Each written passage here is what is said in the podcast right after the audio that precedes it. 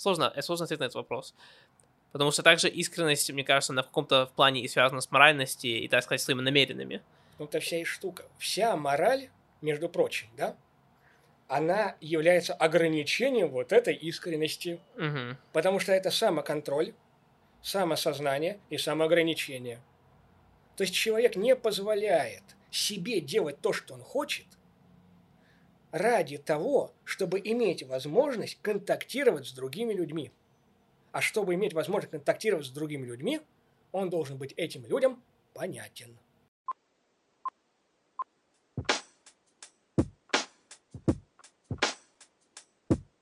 You know, the first time I saw you, I excitement about you. I had those same good feelings the first time I saw you, baby.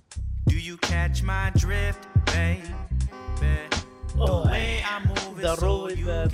Вроде ровно. В фокусе. Так, сегодня у меня в гостях э, большой гость, э, серьезный гость. У меня сегодня великий Родион Валентинович. И да, у нас сегодня был офигенный разговор, но перед тем, как мы пойдем к этому, сейчас я опять о чем я говорил раньше, мне нужно что-то в руки взять, перед тем, как начать разговаривать. А, блин, знаете, сейчас появилась такая мода а, в песнях, где ты конце песни ты как будто делаешь новую песню. Uh, на последние, там, знаете, 10, uh, 20, 30 секунд. Может, это вообще просто песня, которые как будто две песни в одно. И иногда это нормально заходит, но в моем голове, мое мнение, чаще всего это вообще параш полная. Меня это бесит, потому что ты слушаешь песню, нормально, нормально, нормально, и потом ненормально. И тебе нужно либо перемотать песню назад, либо переключаться на следующую песню. И почему меня сейчас это настолько сильно тревожит, что я обязан поднять эту тему э, на подкасте. Это потому что я сейчас нашел две крутые песни, и оба из них заражены этой заразой. В конце у них какая-то херня. И у них еще хуже. У них эта фигня, когда в конце это даже не песня, а просто какая-то фигня. И оба раз это вообще никак... Ну, просто иногда это заходит, а тут вообще не заходит. Я не знаю, как дальше можно об этом... Что можно дальше еще об этом сказать. В одном песня такая... Uh, называется Catch My Drift. И она как раз о том, как, э, ну, парень, грубо говоря, там привлекает девушку и говорит там, при, и приходи на мою волну. И в конце там парень разговаривает, ну, типа, это какой-то клип, и он говорит такие странные вещи женщины, и там какой-то left трек, я ненавижу left треки, когда, типа, знаете, не настоящий смех в конце. И они постоянно там ржут этим настоящим смехом, пока он ей говорит какую-то херню, которая вообще не смешная. Вообще полностью выбивает из настроения. А, другая песня, песня Макмиллерская, ему иногда вообще, ему очень нравится добавлять какую-то фигню. Ну, нравилось. Он, умер. А, ему очень нравилось добавлять какую-то фигню в конце песни. Но тут я вообще офигеваю тут типа песня там какая-то, знаете, эмоциональная, э, такая страстная. Ну, мне нравится такой типа low-key страстная. И это вот какая у него песня. Очень крутая, она мне очень нравится. Но последние две минуты песни это какая-то супер пожилая женщина.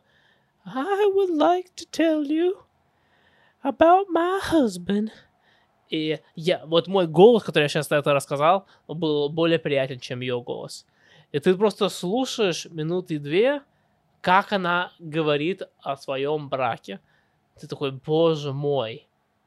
Можно просто обратно к песне. И все это раньше было не... Вот знаешь, э, в Kanye West есть песня I, I wanna kill you или что-то такое. А, или я хочу... Что такое, короче. И песня мне очень нравится, потому что Песня мне очень нравится. Я считаю Канни Канни Вест немножко сумасшедший. И как раз в этой песне он как будто просто разговаривает, но одновременно по, ну, под музыку. И он, ты, грубо говоря, видишь, типа, что у него в голове творится. И потом это посередине песни, песня просто полностью меняется и превращается в парашу. Я это исправлял максимально легко. Я раньше скачивал песню, потом открывал его в компьютере и срезал тот момент, который мне песня редко перестала нравиться. И потом просто слушал ту часть, которая мне нравилась. Я бы сделал бы то же самое с этими песнями, и проблем больше не было. Но с этого момента, как я слушал эту песню Kanye West, я начал стримить музыку. И на стримерских платформах нельзя говорить, так, перестань мне играть эту песню после вот такой-то минуты с секундой. Теперь я обязан страдать. Понимаете, жизнь э, человеку в цифровом веке, она крайне сложная. Я должен теперь включать свой телефон каждые две с половиной, три с половиной минуты, чтобы обмотать песню назад. Э, если вам нужно, я вам э, скину свой номер Сбера, и вы мне э, скиньте какие-то пожертвования на моральный ущерб, чтобы я смог через это прожить, пока я не нашел себе новые песни, на которых я, которых я буду слушать. И самое обидное, что вот эти песни, они бы отлично вошли бы, знаете, в плейлист, эм, в плейлист для того, чтобы, знаете, сыграть, когда у тебя какой-то гость дома или что-то такое. Ну как я могу играть песню где там просто три минуты разговаривает пожилая женщина, как будто она сейчас э, уже вот-вот э, ляжет спать и, ну, вечным сном. Это, знаете, убивает атмосферу немножко. Но это вообще никакое соотношение, отношение не имеет к нынешнему гостю, к Родиону Валентиновичу. И мы сегодня обсудили очень много разных тем. Если честно, я бы хотел бы... Э, Родион Валентинович, возможно, придет э, через несколько недель еще раз на подкаст, и потом, э, к сожалению, его не будет очень долго. Он будет очень занят, ну, я буду очень занят, и нам придется э, поставить на паузу наши приятные разговоры. Но из-за того, что будет еще один разговор э, относительно не так, ну, относительно скоро, э, я хочу все больше и больше чувствовать себя расслабленно во время подкаста. Э, особенно я заметил с преподавателями, я более напряжным. И с э, Родионом Валентиновичем э, у нас с ними такие э, дружеские отношения, где и плюс это такой человек, который, ну, мне вот сам сказал, что он меня не давит э, по поводу там темы для подкаста и все такое. И плюс с ним очень легко что-то интересное рассказать, э, поднять. Короче, это, это там подкаст э, на лайтах э, и еще и там э, с авторитетной личностью. И э, да, я бы хотел побыть немножко больше loosey-goosey. Не то, что менее подготовленным, но дать моему мозгу больше расслабиться не переживать э, во время съемки, как это все идет, и просто м- впитать этот experience и дать течение разговору э, пойти туда, куда она пойдет. Да, если вы сейчас будете слушать подкаст, э, мы начали подкаст с культурой американского бизнеса. Знаете, мы там, э, я спросил, как-то мы дошли до момента, где я спросил, я никогда не думал, что я когда-то этот вопрос спрошу у кого-то, но а, почему Помпей не убил Цезаря во время римского гражданской войны? И он ответил на этот вопрос, у нас был такой интересный разговор по этому поводу. Ну и мы поговорили о цифровизации, как это влияет на общество. Немножко с нестандартной точки зрения, я считаю, мы это обсудили. По поводу Китая, вот здесь можно чуть побольше поговорить. Э, знаете, я из-за того, что, да, там, думал там, куда подкаст пойдет, я немножко недостаточно... Было бы интересно услышать его мнение по поводу Китая чуть подольше, потому что... Сейчас. Потому что я уверен, что Китай пойдет на первое место. Надо не забывать, что китайцы были на первом месте в течение почти всей... Я, я считаю, знаете, там... Сложно сказать современная цивилизация, но я где-то начинаю а, типа следить более-менее за цивилизацией. Возможно, мне просто знаний не хватает. А, а, допустим, я думаю, на Родиона на фоне Родиона Валентиновича он уже начинает следить за, за цивилизацию уже с момента, как люди начали писать. Но я начинаю вот отслеживать, знаете, там 400 э, лет до нашей эры, что-то такое, ну вот э, Римская республика. И там с момента Римской республики и Китайской, вроде в это время была Ханская династия, китайцы и рим, римляне были на одинаковом уровне. А, экономического развития, допустим. Но Рим распал, разделился, и Китай в общих чертах а по сравнению с Европой держался а, вроде она максимум разбилась только до трех там таких великих держав, но в основном всегда цель Китая была объединить опять Китай. И благодаря этому ну и многие еще там почвы и все такое. Китайцы были на первом месте по всему миру до там 1880-х годов.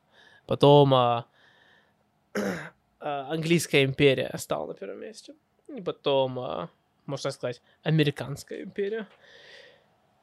И, соответственно, да, что будет дальше после этого? Окей, я немножко отошел опять в сторону. Так что мы поговорили о Китае. Мы поговорили о цифровизации, о чем я уже поговорил. Грубо говоря, мы поговорили о... Это просто был настоящий разговор, без всяких границ. Но мне было очень важно, потому что я этим сейчас uh, немножко интересуюсь, занимаюсь. Завершили мы подкаст о любви. Что это такое? Ее негативные стороны.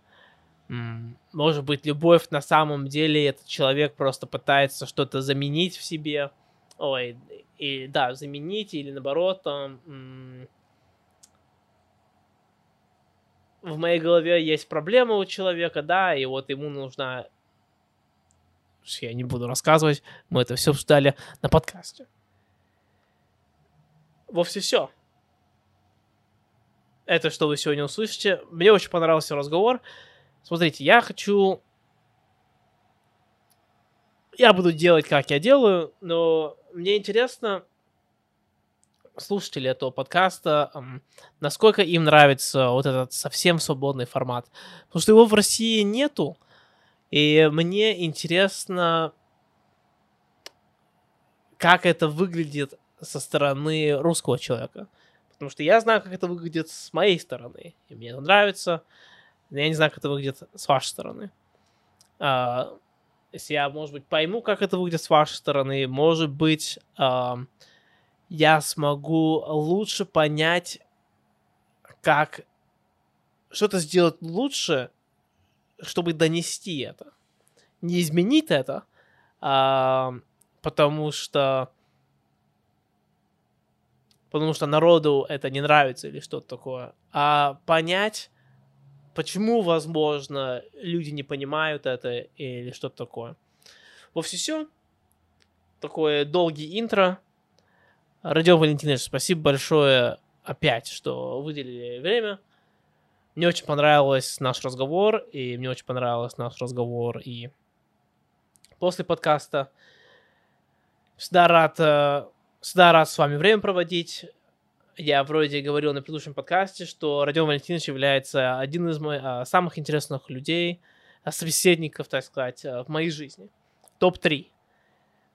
И а, так что да, я надеюсь, вам также понравится этот разговор. Так, мне звонит Влад. Я пошел. Приятного просмотра. Всего доброго.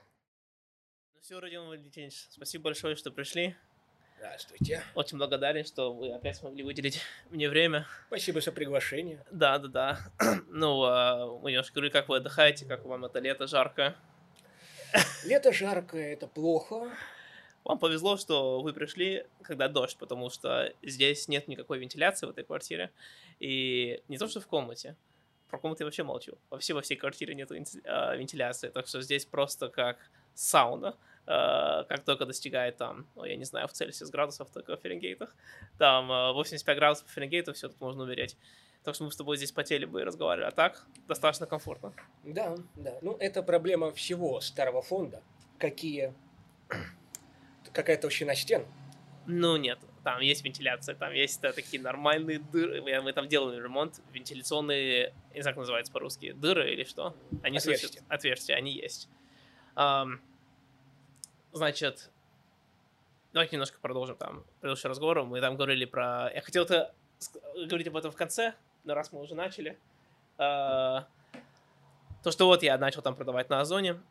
И э, да, на Озоне не очень интересно продавать, знаешь, это не звучит особо сексуально, когда ты говоришь, что ты продаешь барахло на Озоне. Намного интереснее говорить, там, ты там занимался американской финансовым секторе, да, или что-то. Это звучит намного привлекательнее э, и интереснее загадочнее, возможно.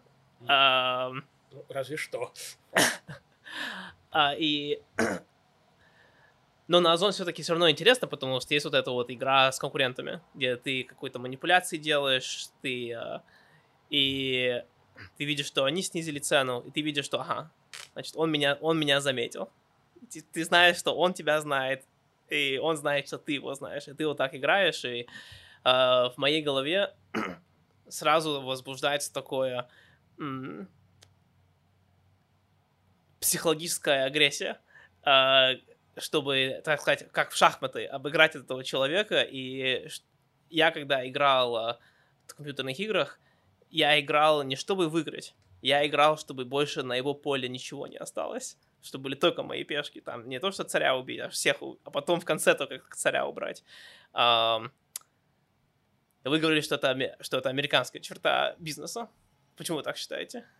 Ну, потому что, в принципе, да, вот рыночное поле, да, угу. оно таково, что если его зачистить от конкурентов, да, да. останется один монополист. Да, да, Сам да. этот монополист, э, монополист себя сожрет. Да, да, да, согласен. И э, как раз э, история американского рынка, да, да, это с одной стороны постоянная борьба с монополиями, угу. а с другой стороны это постоянное возникновение этих монополий угу. начиная с э, Standard Oil, да? Да, да. История известная, да? Ну да, на, начало, века. да, начало 19 да. и конец это... И э, кончая... Карнеги. Нынеш... Да, и кончая нынешними претензиями Google, угу. Facebook угу. и так далее.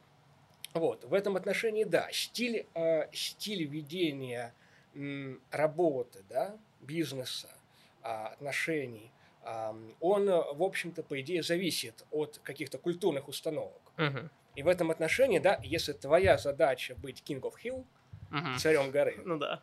На горе э, пятачок маленький, да. двух э, тяжеловесов он не удержит. Uh-huh. И в этом отношении это борьба не на жизнь, а на смерть. Совершенно другая ситуация, да, когда, например, э, происходит распределение внутри рынка, скажем, каких-то функций, обязанностей, а, каких-то э, подходов. И один участник реализует, скажем, одни подходы, другой участник другие подходы. Вот в этом отношении... Про, про подходы вы имеете в виду, типа, услугу другую предлагают а, или что? услуги, там Товар. способы, способы воздействия на клиентуру, привлечения клиентуры, да? Мгм. Скажем, одни занимают ам, сектор, который, ам, который ориентирован больше на один тип рекламы, да, скажем, медийный, а другой сектор занимает а, тот, кто ориентирован на другой вид рекламы и так далее. А, в этом отношении очень интересен, интересная история а, бизнеса как раз европейского. Потому что там как раз шло вот это вот постоянное, да, при том, что Европа это ну, достаточно, эм, достаточно большой рынок, да, всегда, Мгм. но в то же время места там всегда было мало. Мгм.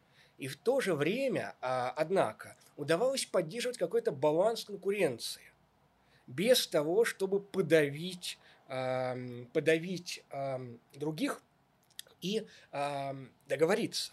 Договориться между собой и так распределить вот эти сектора, чтобы их стратификация, их распределение, да, Мгм. она позволяла существовать множеству сил, множеству участников. Я понимаю, о чем вы говорите. А, В Америке есть такой пример, но она а, это все равно монополия и заканчивается, ну и не знаю, до сих пор идет, очень плохо идет. А, И это с телекомпаниями в Америке. А, Если я говорю про домашнюю телекомпанию, значит, если и они, соответственно, делают интернет, там телевизор, все такое. Их там несколько штук, огромных компаний, и чтобы не конкурироваться между друг другом, чтобы не заниж- не занижать цены, они просто посмотрели на карту Америки и на микрорайоны Америки и Мгм. просто разделили секторы, вот это будет твой кусок, а через дорогу это мой кусок. И, соответственно, в Америке один из самых ужасных интернетов на Земле, один из самых дорогих интернетов на Земле, потому что нет никакой конкуренции. Если ты хочешь уходить, никому уходить ты не можешь. Тебе нужно прово- проводить самому линию. Это стоит там 7 тысяч долларов, чтобы компания перекопала землю, туда поставила провод и поставила все обратно. А, вот такая система тоже в Европе, типа, примерно. Нет, нет. Как раз-то на одном поле существуют разные игроки, и они не столько делят это поле на секторы, Мгм. говоря, вот здесь твое, вот здесь мое, да, сколько как раз они пытаются ужиться между собой, ориентируясь на разные запросы публики, Мгм. на разные запросы клиентов. И в этом отношении клиент, да, в зависимости от интереса, в зависимости от ориентации на тот или иной тип рекламы и в зависимости на тот или иной тип ам, потребностей, может переходить от одного игрока к другому. В этом отношении определяет, а, скажем, переход этот, да, не столько даже цена вопроса, сколько тот объем предложения, который может сделать игрок. Одним требуется один объем предложения, да, другим другой. Вам нужно больше, вы идете к этому. Вам нужно меньше, вы идете к другому. М.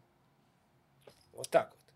И это, да, разный, разный объем услуг Мгм. и разные способы подачи этих услуг, они позволяют существовать внутри этой системы Мгм. самым разным, а, самым разным ам, участникам. Нет, я считаю, типа, да, скорее всего, для общества а, это более правильный подход. А, я очень против. Это такое, знаете, а, чё- как, как, а, противоречие. А, в человек он наполнен противоречиями. А, я очень против корпорации, но я знаю, что мой стиль представления бизнеса это как раз ведет к, к этому, типа, где ты убираешь всех, и только ты остаешься. Это все, это корпорация. А, но мне очень интересно, как в Германии делают бизнес, потому что вот если посмотреть, а, чем отличается американский бизнес немножко с другой точки зрения, то американский бизнес, он пытается расширять все свои услуги и просто про- про- проглотил, а, растет, растет и пытается все проглачивать, как, как Москва, допустим, по ее, ее росту, А, ну, по территориальный рост Москвы, все поглощает рядом. А, ну, и Питер сейчас тоже самое, сейчас Мурина стал Питером. А, а немецкие компании, и, скорее всего, японские тоже, они концентрируются на одно, но они просто делают именно это одно лучше всех. Там, там немецкие а, автомобили, да, есть там а, ножи немецкие, а, там есть там даже, знаете, поводки для собак, а компания делает только поводки для собак. Она больше ничем другим не занимается. А, не пытается расширять свои товары, там, каталог свой, она просто занимается вот этим. А, так сказать, искать какого-то идеала, а довести его до 100%, до 100% да, которого никогда не будет. Вот это тоже интересная философия ведения бизнеса. Больше сконцентрирован, так сказать, на, на, на внутри, а не на снаружи. Угу. Ну, как сейчас на европейском автомобильном рынке, да, угу. существует огром... ну, такое достаточно большое количество а, концернов, да, эти, есть, с одной стороны, концерны такие классические, Volvo, да, а, Renault, есть а, концерны более молодые, но а, они как раз а, выбирают стратегию под определенную линейку, и эта определенная линейка ориентирована на потребителя. Угу. То есть вам нужно вот это, вот есть вот этот момент. Угу. Вам нужно другое, да, вам нужны какие-то такие специфические свойства, да, автомобиля. Есть такие концерны, которые предлагают вам под вот эти нужды, вот эти модели. Вот. И это позволяет существовать конкуренции, да, но эта конкуренция не превращается в э, civil war. А, а почему тогда в Америке такая проблема с монополиями?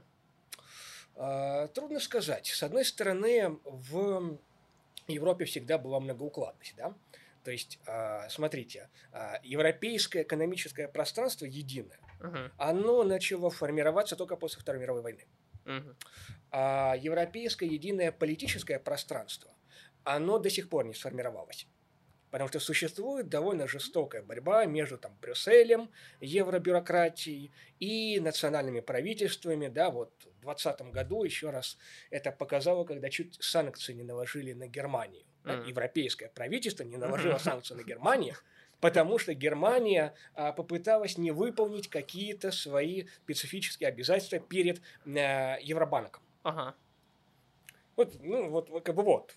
А что происходит с Великобританией, да, Брекситом? Да, да. Ну вот мы, собственно, знаем. А, в этом отношении, а, конечно, США, да, они напоминают, между прочим, Россию. Они напоминают Россию тем, что складывалось, в общем-то, в силу экстенсивного расширения из одного центра, да, ну или из ограниченного количества центров, а складывалось довольно быстро единое пространство, а, социальное, единое пространство политическое, общие правила, ну, после гражданской войны в США, да, а, и процесс реставрации Юга, это однозначно так, угу. потому что специфика Южной, она была как раз вот в 80-е, 90-е годы 19 века, она была да. просто уничтожена. Угу. И если у вас одни правила, и все играют по одним правилам, да, вот у вас одна банка. Угу. Ну, понятное дело, что там начинаются процессы консолидации. Угу. Кто-то играет по общим одним правилам лучше. Конечно. Так что в этом отношении это естественный процесс.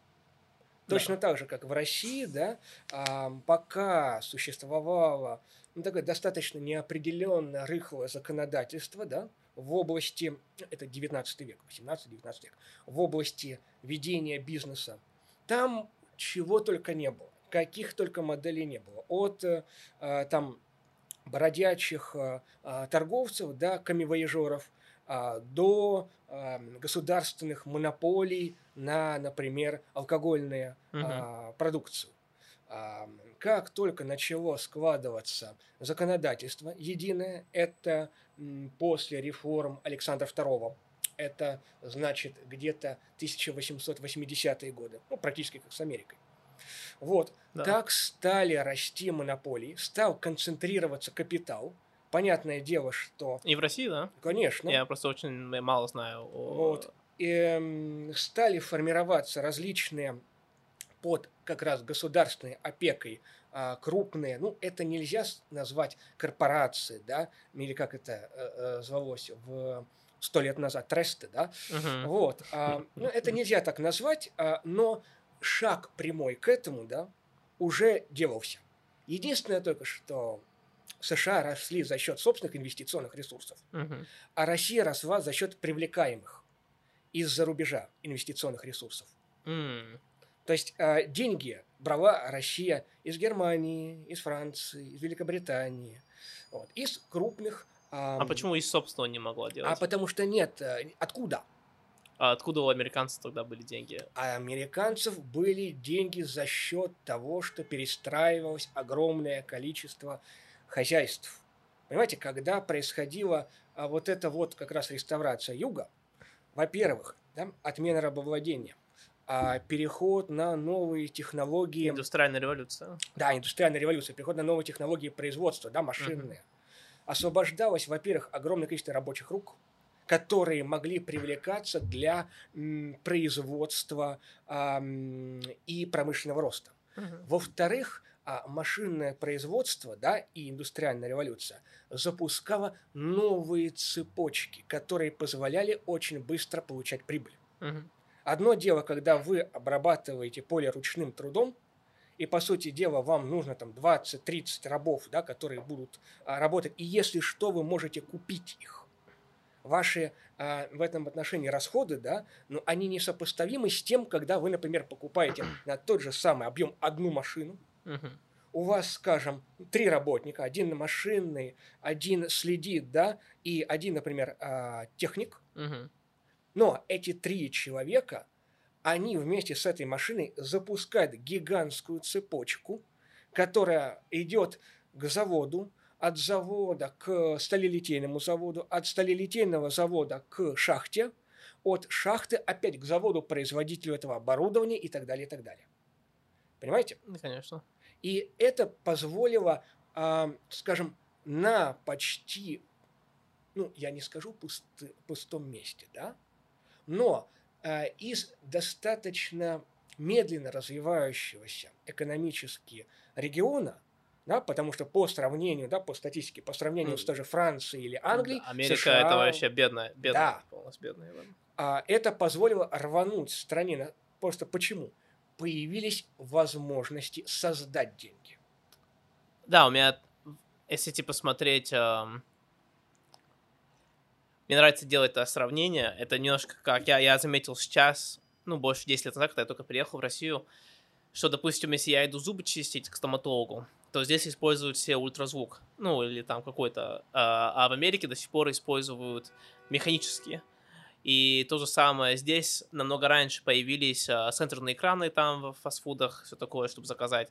В Америке это только недавно появилось. И это потому что как-то в Америке вся эта инфраструктура, инфраструктура уже была, и это было дорого бизнесам это все менять. А когда этой инфраструктуры нету, uh-huh. а нужна хоть какая-то инфраструктура, ты уже покупаешь просто самую новую.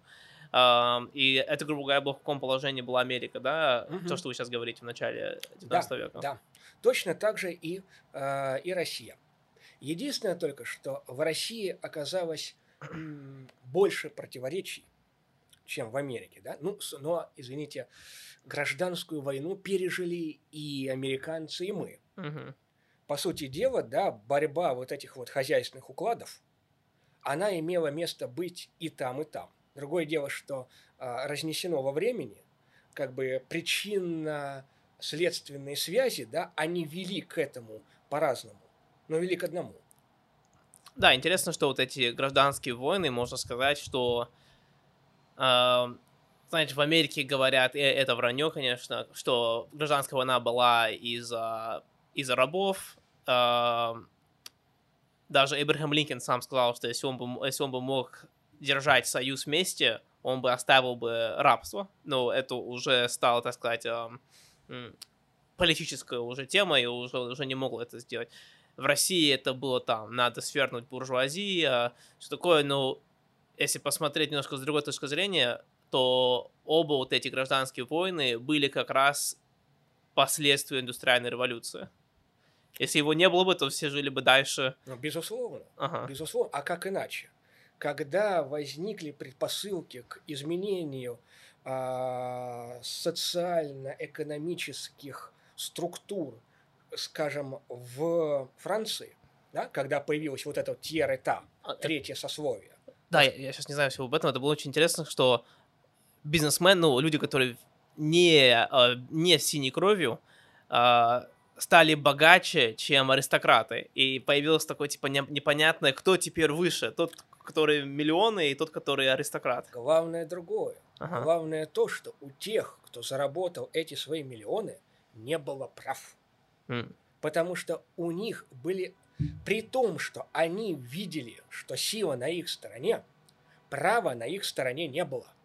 Вспомним, да, что говорил Сиеес, да, известный деятель Великой Французской революции, когда он писал манифест перед выступлением а, депутатов от третьего сословия, от этой самой ну, буржуа, да, в мгм. парламенте. Его знаменитые слова. А что такое третье сословие, вот эти вот бизнесмены, Ага. для Франции? Все. Что мы имеем? Ничего. Чем мы хотим быть? Хоть чем-то. Мгм. Вот эти вот три тезиса, да, они всколыхнули Францию и поставили ее буквально, а, буквально с головы на ноги. Мгм. И что самое любопытное, вот это вот тоже предельно интересно.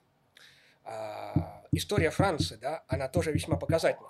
Потому что говорят о том, что там вот э, там, в России долгое время была, были революции, гражданская война, да, ну вот с, Не, ну, по сравнению с историей Франции, это вообще ничего. Франция там каждые сто лет по два революции. Там, знаете, там, э, начиная с 1789 Мгм.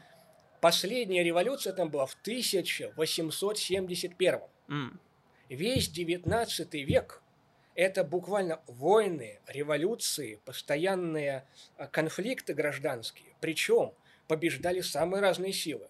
Сначала победила революция, потом победил Наполеон, который построил империю, То самое, грубо говоря, просто с Потом- другим названием. Потом победили бурбоны, которые вернулись, то есть они хотели откатать время назад до 1789 года, Мгм. но не решились. Вот это вот интересно. Мгм. То есть, при том, что во. Франции, во Франции король, во Франции а, монархия, во Франции конституция, во Франции а, французский народ и король, то есть фактически то, о чем говорили революционеры, даже бурбоны, недовидевшие революционеров, вернулся Людовик XVIII, который бежал, он помнил, он помнил, как было до революции. И огромное количество людей вернулось, которые помнили, как было до революции они не решились это вернуть. Побоялись. Значит, было хуже. Ну, скажем так, они поняли, что это невозможно реставрировать. Мгм. Никто не, не- уже не получится так работать. Они просто без денег останутся. Без денег, без связи, без ничего. И в этом отношении, конечно, да, там реставрация наполеоновской Франции а, Луи Наполеоном, а, внучатым племянником Наполеона, да, в 1851 году. Представьте себе, в 1814 году на- государство Наполеона терпит крах, Мгм. в 15 году Наполеона навсегда изгоняют, он больше не вернется во Францию, но умрет, да, на, На острове Святой острове. Да. Да, да. Вот, в 1000, Он же возвращается потом. ну, э, он не, ве- ну, это 1815. Да, да. Потом он разгромлен под Лейпцигом. да. а Опять он- отсылают. о, да, и его уже навсегда, он в 1821 году умрет. Причем, что любопытно, до 1840 года имя Наполеона было запрещено. М. То есть его просто ненавидели, ну, те, э, те, элита, да, вернувшаяся после вот этих вот э, гражданских войн, ненавидевшая революцию, ненавидевшая Наполеона, да, имя Наполеона было практически запрещено. Только в 1840 году разрешили его прах перенести во Францию. До этого э- этот вопрос просто не поднимался. 1851 год, бонапартистский переворот, и приходит Луи Наполеон, который становится им, ну, сначала президентом, с- 10 лет, Мгм. а потом, ну, что торопиться, Мгм. что мелочиться. Э, Через э, полгода он объявляет себя императором. Мгм. Наполеон III. Понимаете? Ну, Наполеон II – это сын, эм, сын Наполеона I, который, так сказать, царствовал, но не правил. Мгм. Вот. А этот Наполеон III. Понимаете?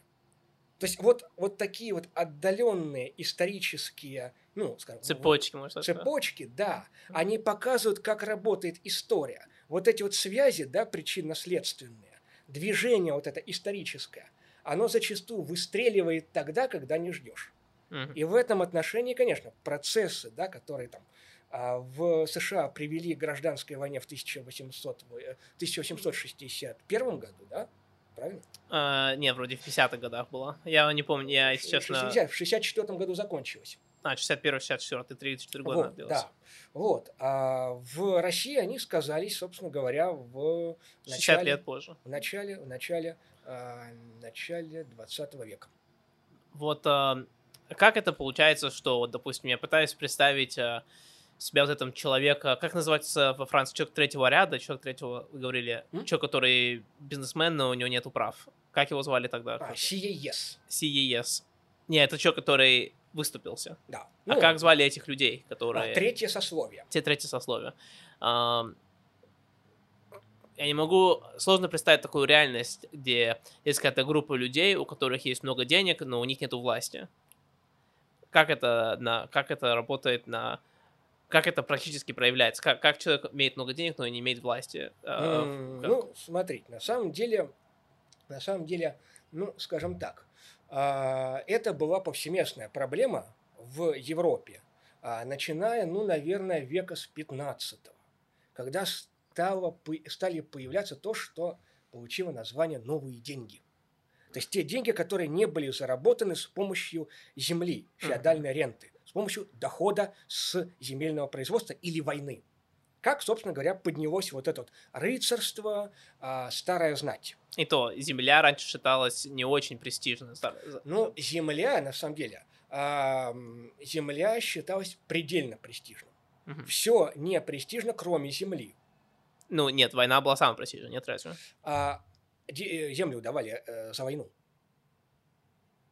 Ну, просто что-то... Ладно, я, сейчас говорю больше про Древний Рим, немножко путаю. О, нет, Древний Рим Да-да-да. это другое. Да-да-да. Древний Рим это совершенно иная структура, да, там Мгм, а, городское э, цивильное сословие, там было целое сословие всадников, мгм. да, которые были одновременно знатью, они были, а, они имели право влияния на сенат, да, да, вот этот эквестрии, и они обладали совершенно исключительными возможностями, да, а, в этом отношении Рим, он несопоставим с последующим Европой. Мгм. Вот. Хотя Рим умирал долго и мучительно, собственно говоря, а, римская система кончается где-то около 8 века. Мгм.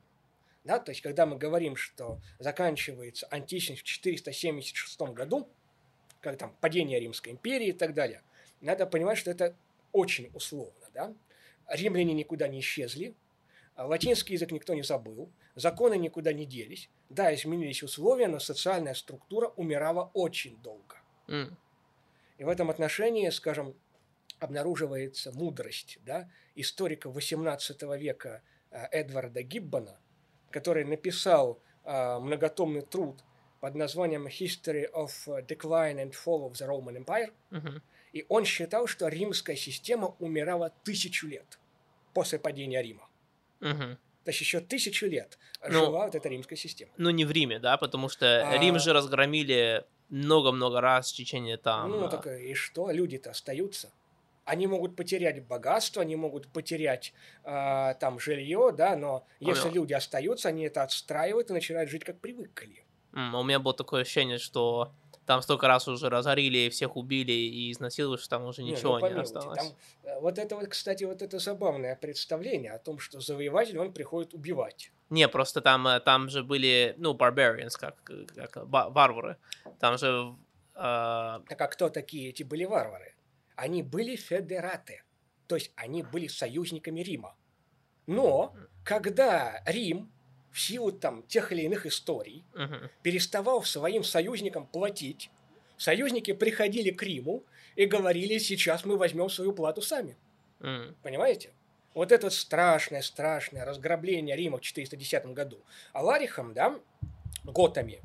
По сути Мгм. дела, Аларих пришел и сказал, ребята, мы за вас воюем, а мы кушать хотим. Мгм. А римляне такие, ну, хотите и хотите.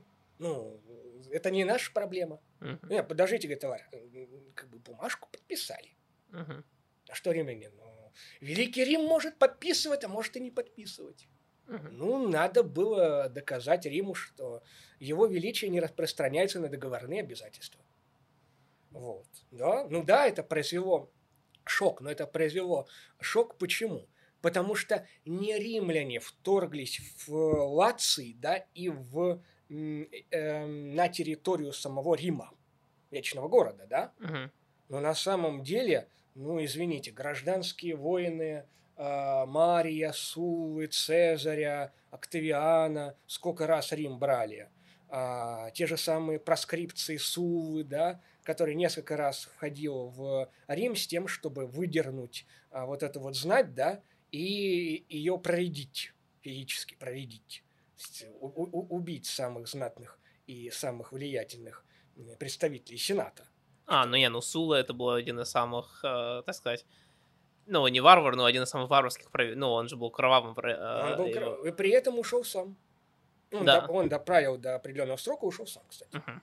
Любопытно, да? Но его все, боя- его все боялись до смерти. А куда же деваться-то?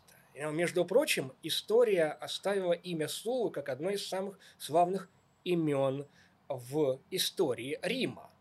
Более значительное а, имя, да, которое более имени Сулы, это только имя Цезаря, Мгм. который был еще более жесток. В этом отношении, да, римляне были в каком-то смысле мазохистами. Ну, Цезарь, мне очень нравится, так сказать, э, Цезарь был жесток, но одновременно он не был жесток. Он же, когда была гражданская война, когда еще до того, как Цезарь стал им- императором против Помпея, если вы помните, если, ну, вы знаете про Да. это, а, Помпей, ну, Помпей был великим генералом, а, самым лучшим генералом а, того времени, и он всегда а, беженцев из, а с другой стороны, он всегда их убивал сразу же. А Цезарь, наоборот, им, а, как называется по-русски, по, по милости дал, мер, mercy он им давал. Он им давал а, жить. и- Щадил. да, щадил. И таким образом, типа, считали Цезарем, а, ну, как можно сказать, типа, a, a forgiving ruler, типа, прощающим лидером. А, но одновременно он был жестоким. Так что у него была такая, типа, м, опять же, а, противоречивость, про- противоречивость Просто него. надо смотреть, если вы тащите людей в обозе, да, вы их не сможете прокормить.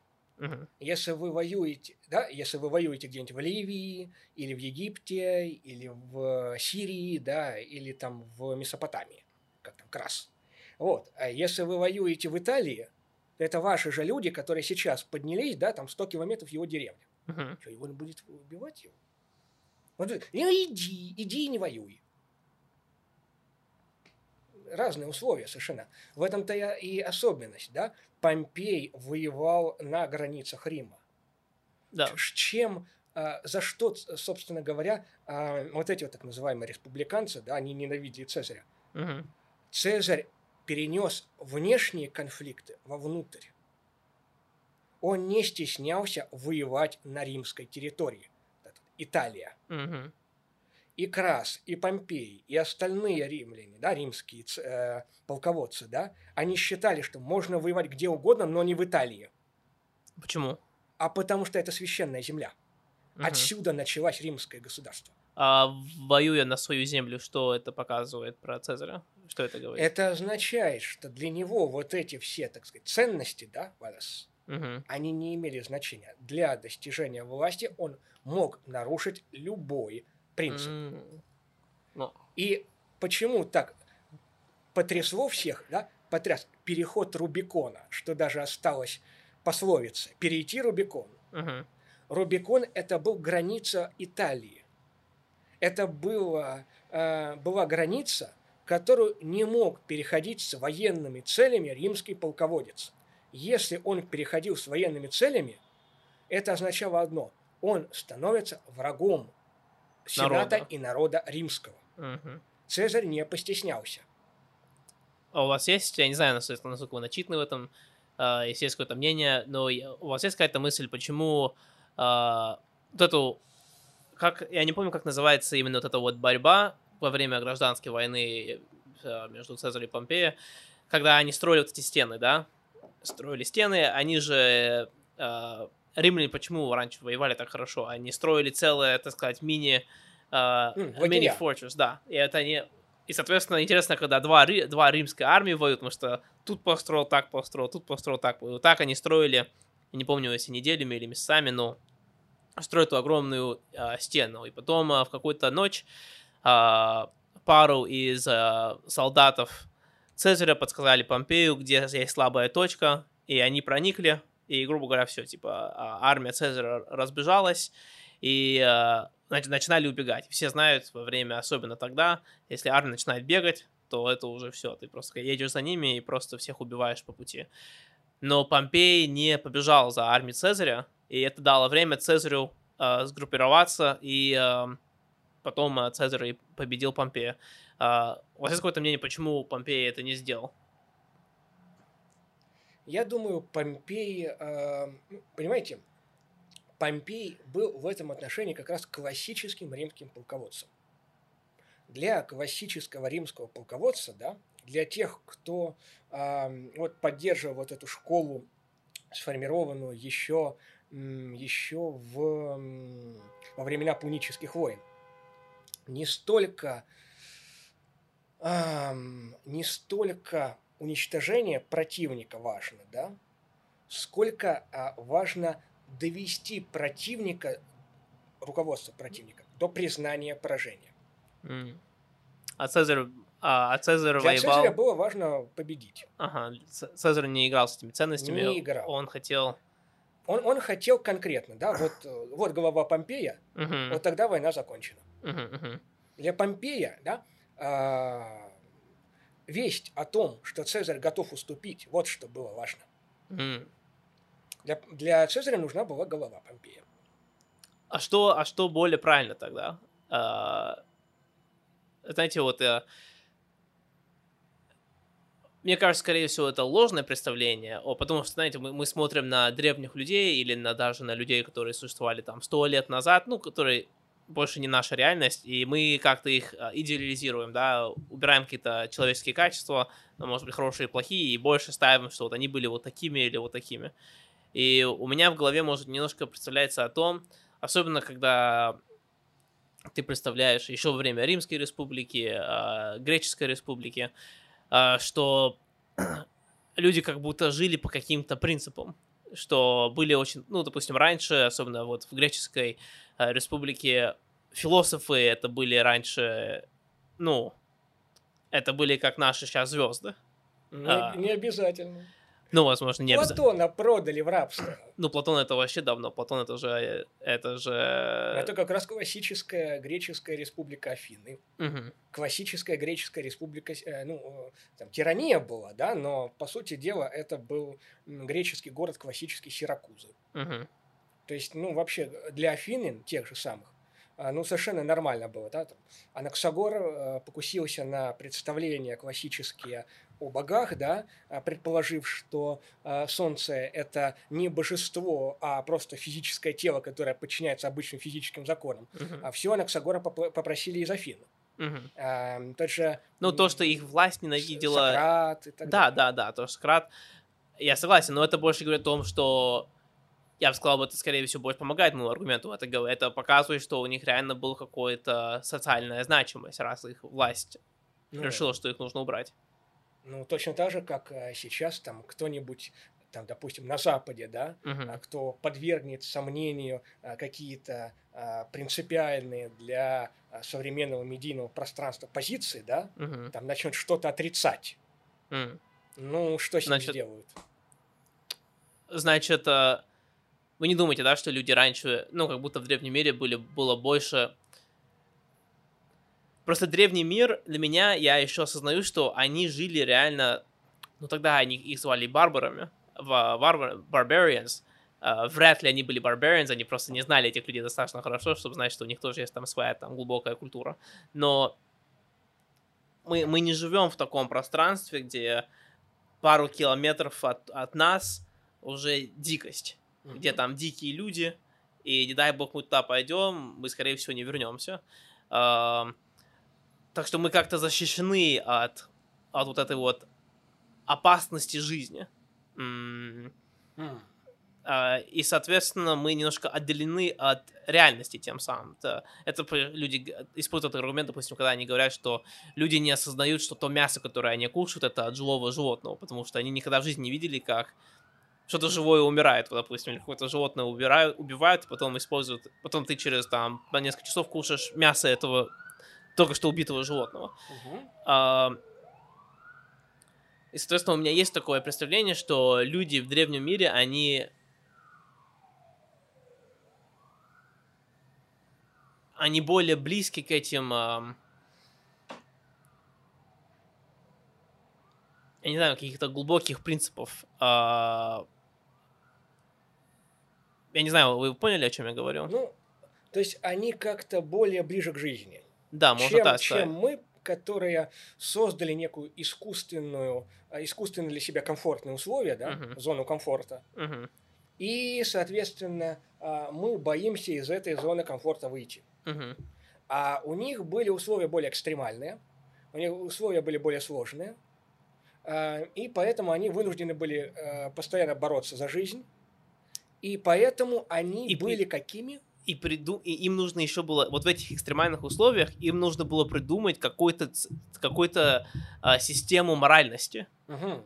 чтобы не распадаться на вот, чтобы как-то отличать, вот, типа, им нужно...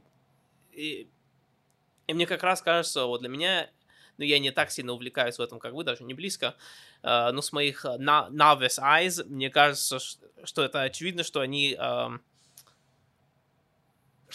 ам, ш- так очень как будто они это все только начали экспериментировать, типа, такой, вот, э, я вот это я вот это придумал, значит, человек начинает это рассказывать, другие начинают его слушать, и они как, ну, зарождение как будто вот наши нынешних моральных ценностей. Ну, ну, в принципе, в принципе, если мы берем древность, да, Мгм, то, да, и начинаем смотреть, откуда ноги растут. мгм, Ну, в принципе, да. Это такие постоянные эксперименты, социальные эксперименты, моральные эксперименты, да, как получится. И, э, ну, как бы цена за эти эксперименты, она была очень высока. То есть общество, которое не выстраивало достаточно эффективную систему взаимодействия внутри себя и вовне, ну, оно было обречено. мгм. А, Если честно, мне, м, мне не кажется, что мы живем в менее, а, в менее сложном мире. А, Скажем так, безусловно, наш, Реальность другая. а, ну, скажем так, реальность, я думаю, одна и та же. Мы М, смотрим на то же Солнце, мы, сможем, на- мы смотрим а, на ту же Луну, мы подвергаемся а, тем же самым вирусам, да, угрозе, да, мы оказываемся в под угрозой, да, а, тех же самых а, препятствий, которые, которые были тогда, да, ну, скажем, да, простой пример. Сейчас известно, да, что одна из главных, основных, да, проблем современного мира, да, это закредитованность.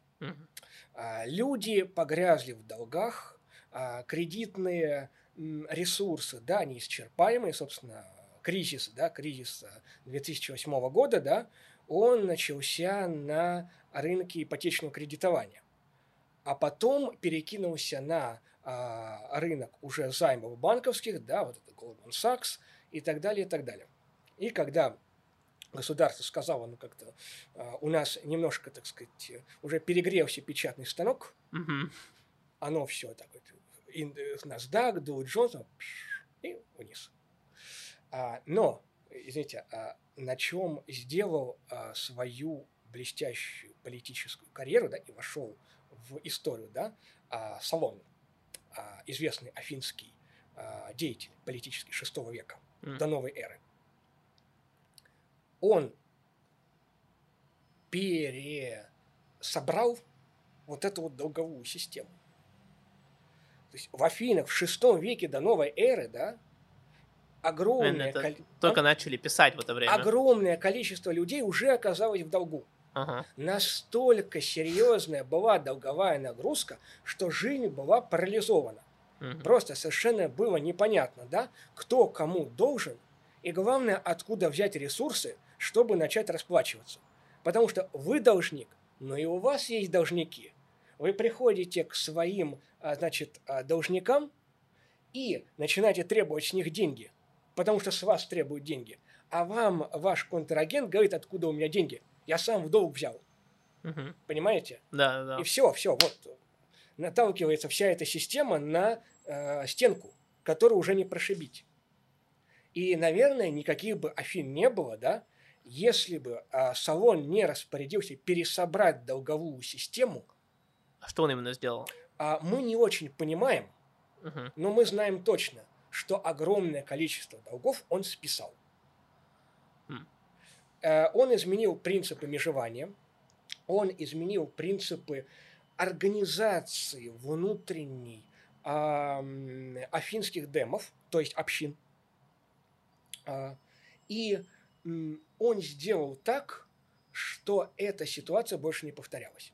Опять-таки, поскольку это шестой век, а, поскольку памятники, да, ну, как бы у нас нет а, бюллетеней газетных, да, где Мгм. бы котировки акций были бы, да, и а, курса драхмы Мгм. а, афинской были бы. И поэтому мы не очень понимаем, как это сработало. Мгм. Но мы понимаем, что человек спас целую страну, а ну, по, по меркам Греции, Афины с областью, да, это целая страна. Мгм. Он спас целую страну просто от гибели. Мгм. Это все бы развалилось, и просто бы а, люди друг друга уничтожили. Мгм. Понимаете, вот это шестой век. А там уже столкнулись с вот этими неразрешимыми проблемами. Ну да, э, как раз. э, Но это немножко логично, вы говорите, шестой век, что это именно в шестом веке уже есть это зафиксировано, потому что писание только как раз начали делать это в шестом веке. э, В седьмом-шестом веке начали люди писать. И уже, ну, доказано, что люди начали писать как раз, чтобы можно было учитывать налоги. Ну, собственно, это первое, ради чего люди начали писать. Да, да, да, да, да. Соответственно, вот люди начали делать, люди начали э, развивать финансовую структуру, и потом все появилось, появился экономический кризис пару лет после этого.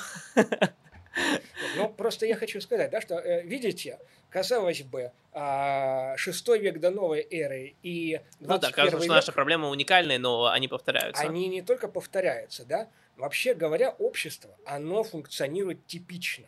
Мгм. То есть существуют определенные паттерны, модели функционирования его. И э, в этом отношении э, общество, да, оно на разных этапах а, отрабатывает одни и те же э, формы взаимодействия. Я даже больше скажу. Вот сейчас у нас много говорят о, э, особенно в Европе, да, о забюрократизированности, о, значит, эм, формальности правил, а, о том, что евробюрократия, значит, уничтожила свободу, М. вот, о том, что требуется бумажка на бумажку, на бумажку, на бумажку, и так далее, и так далее. То есть, да, да, даже, эм, собственно говоря, если раньше а, движение либеральное, да, оно позиционировало себя, вот как бы вот, вот есть социалистический блок, да, они плохие, а мы Запад, мы хорошие, мы за свободу. Люди остались, а социалистический блок закончился. Теперь эти самые люди стали бороться против собственных социалистов, Мгм. которые э, являются, по сути дела, сторонниками более формального бюрократического управления. Ну да, внешнего врага больше нету. Вот, да, и говорят, вы же социалисты, вы пытаетесь регулировать там свободный рынок, а, возможности а, неограниченного развития а, и так далее, и так далее. Да? Что вы делаете, негодяи? Мгм. Понимаете, это уже не шестой век, это уже двадцатый век до новой эры. Мгм. Третья династия города Ур М. в этой, в Месопотамии, Да-да-да. там, где нынешний Ирак. Мгм. Там люди догадались, что для того, чтобы не терялось, надо, во-первых, это учесть, во-вторых, положить в специальное место, чтобы знать, где оно лежит. Это изобретение, понимаете? Это интересно, когда ты смотришь на историю человечества, где то, что для нас кажется крайне банально, ну, кто-то должен был это придумать и Мгм. потом уговорить всех тоже так Ага. сделать. Но чем это закончилось? Тем, что возникли очень растянутые бюрократические цепочки взаимодействий. И когда эти цепочки взаимодействий начали обрываться, с одной стороны, потому что, ну, как бы не очень умели это делать еще, с другой стороны, ну, вот у вас э, государство, да, допустим, 100 километров у вас пункт, откуда везут зерно. А здесь у вас да, на, на точке 50 километров прорыв каких-нибудь там ваших противников. Все. Ага. Вы, у вас разрывается эта управленческая цепочка. Да-да. В результате третья династия Ура просто погубила город. Мгм. Там все закончилось чудовищной катастрофой. Они хотели как лучше, а получилось так, что из-за того, что любое бюрократическое решение по определению запаздывает, а, время запаздывания стало критическим. Система просто не успевала реагировать на тот комплекс проблем, Ну, который у них... это, это проблема всех бюро- высокобюрократических стран. Понимаете, вот они изобрели бюрократию. Ага. У них начало получаться. У них полу- начало получаться настолько, что этот ур халдейский в Библии еще помнили через тысячу лет. Понимаете? Мне, мне кажется, высокобюрократических а, а, страны, они как будто очень хорошо на- работают в первые года. Ну, как Северная Корея, допустим. После Корейской войны Северная Корея была значительно лучше, чем а, Южная Корея. Но потом проходит несколько десятилетий, и как будто эти высокие бюрократические страны доходят до какого-то уровня стабилизации и уже расти не могут после этого. Ну, Северная Корея немножко другое, да? Мгм. Северная Корея это был э, ну, и является, да, огромным военным лагерем. Мгм. И в этом отношении, ну, этот лагерь просто не распустили после окончания холодной войны. Мгм. Вот представьте, да, вот э, войны Ну. уже нет, а, а люди стоят и ждут, когда их в бой. Ну, вот Китай — это ин- интересная перемешка. Ну да, Китай, да. То Потому есть, что они э, как будто дали свободу компаниям расти, но все знают, что за, за тенем э, есть вот этот э, бюро- бюрократический гигант, который в любом случае может это все приостановить. А куда деваться-то? Мгм. Опять-таки, да, эм, Китай э, для своего роста, да, он использует эм, по большей части внутренние ресурсы. Мгм. Эти внутренние ресурсы надо мобилизовывать. А мобилизовывать а, внутренние ресурсы трудно. Это под силу именно бюрократии, по сути дела. Только бюрократия может принудить людей делать что-то относительно продолжительное время. Мгм.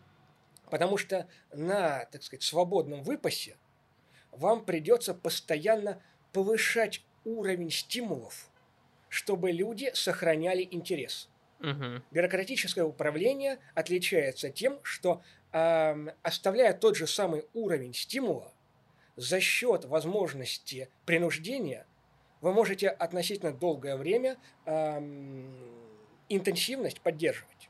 Ну, как стройка пирамидов, допустим. Ну, это, это вот минус, допустим, там, системы Америки, то, что это его и плюс, и минус, знаете, во всё- за все, за все нужно платить.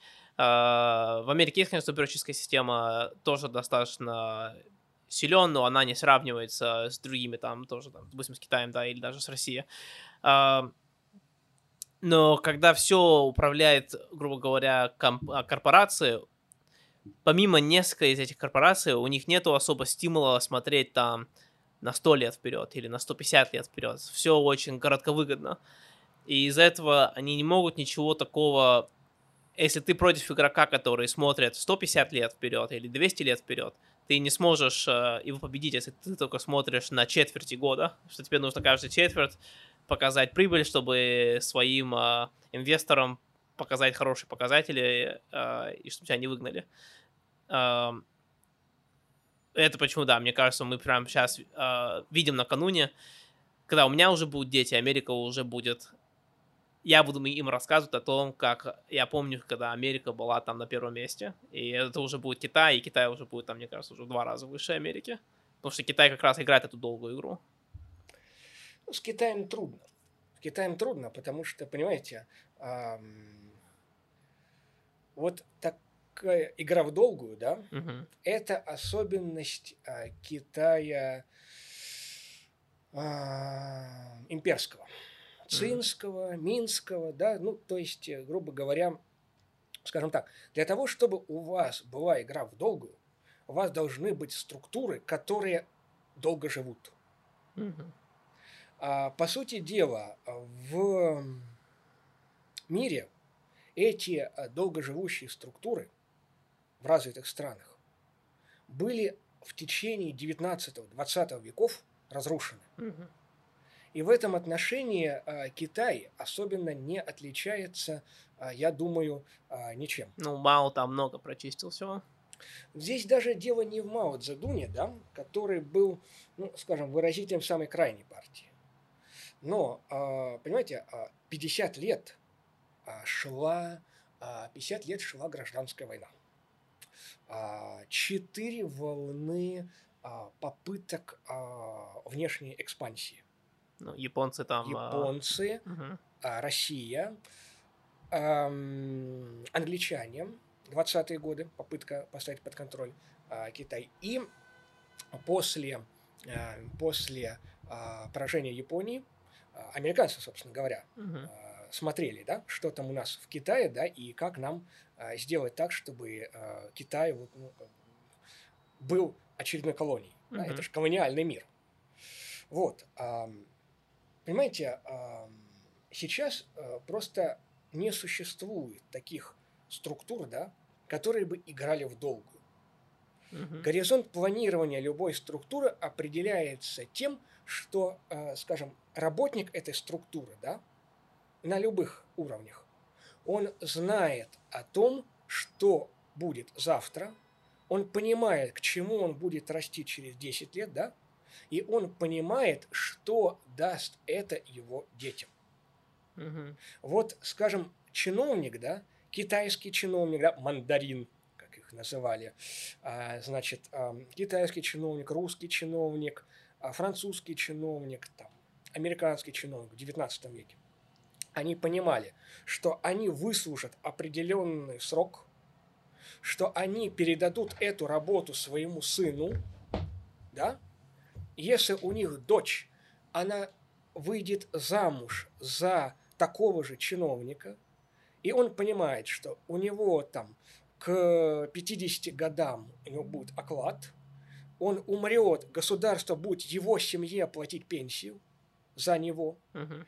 и он понимает, что его, скажем, сын, продолжая эту работу, да, он может выбиться в начальники следующего уровня.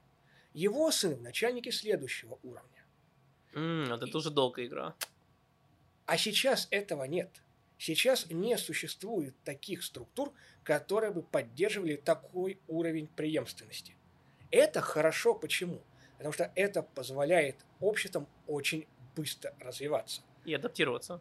Да, и, ам, скажем так, принимать более быстрые решения. Не, не обязательно эффективные, а, по крайней мере, быстрее реагировать. Мгм. Но, естественно, вот а, представление об игре в долгую – это уже не та а, опция, к которой сейчас можно апеллировать. Хм. Горизонт а, планирования тех структур, которые мы видим в мире, это от 5 до 15 лет. 5-15 лет – это что такое? Это, во-первых, циклы выборные, во-вторых, это циклы производственные, экономические, и в-третьих, это эм, внутрипоколенческие циклы. Да. Все. Дальше, да, вот за границами 15 лет, мы уже не можем себе представить мир. Да, Просто с- потому что мы не знаем, как будут те, которые вот, вот на как, в какой-то момент, да, а развитие, развитие слишком быстро идет да, человечество. мы не знаем, как будут реагировать следующие. Притом мы живем рядом с ними. Да, да. Вот это люди, да, мы живем рядом с ними, они становятся э, э, начальниками, Эти люди уже существуют. да, и мы не Мгм. знаем, как они будут реагировать. Мгм. Потому что э, уровень, а, вот, вот да, импульс, да, который а, движет, а, который движет м, управлением, он принципиально поменялся. М. И, извините, объем решений, которые сейчас принимают а, управляющие структуры, государственное управление, да, там public administration, а, management, он а, тоже а, структура этих решений, да, изменилась. Почему? Потому что то, что в свое время можно было, а, скажем, тот объем решений, который можно было принимать, скажем, в течение года, сейчас нужно принимать в течение недели. Мгм. Вот это тоже момент а, влияет. Коммуникации, изменение форм воспроизводства и изменение того объема решений, которые должны приниматься системой ежемгновенно. А, а, а что мы... Смотрите, вот... а,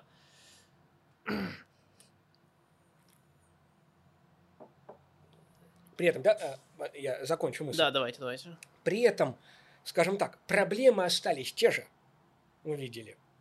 И бюрократизация, и хрупкость бюрократических систем, и э, долговые проблемы, да, и, скажем, природные катастрофы. Все же это ничего не изменит. Все те же самые проблемы, с которыми сталкивалось человечество и в Афинах, и в Риме, э, и в средневековой Англии, э, и в Франции времен Людовика XIV, и в Америке времен Линкольна. Эти проблемы остались теми же самыми. Вот только проблема, э, разница в том, что изменился подход к решению, и э, ну, в каком-то смысле правила игры. То есть формы входящих ресурсов и издержек из этих ресурсов. Угу. Вот это вот тоже изменилось.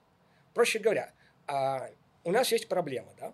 Мы должны потратить определенный ресурс на ее решение. Сколько мы хотим получить отдачу? Сейчас, сейчас ожидают больше отдачи, чем раньше, да? Сейчас... Да. Угу. да, потому что раньше довольствовались гораздо меньшим объемом, э, объемом э, output, да, угу. выхода. Да, да. Одно дело, когда там у вас э, медицина построена так, что там гибель, гибель, гибель э, деревни, да, в какую-нибудь черную смерть, чуму, угу. это, ну, воля Божья. Угу. А другое дело, когда там медицина построена так, что вы ведете статистику каждого погибшего. Ага. Понимаете, это совершенно другой подход. Угу. То есть у вас уже э, чисто статистически жизни начинают цениться. Ага. Потому что у вас принципы учета разные, угу. и результативность системы, она оценивается уже по-разному. Угу.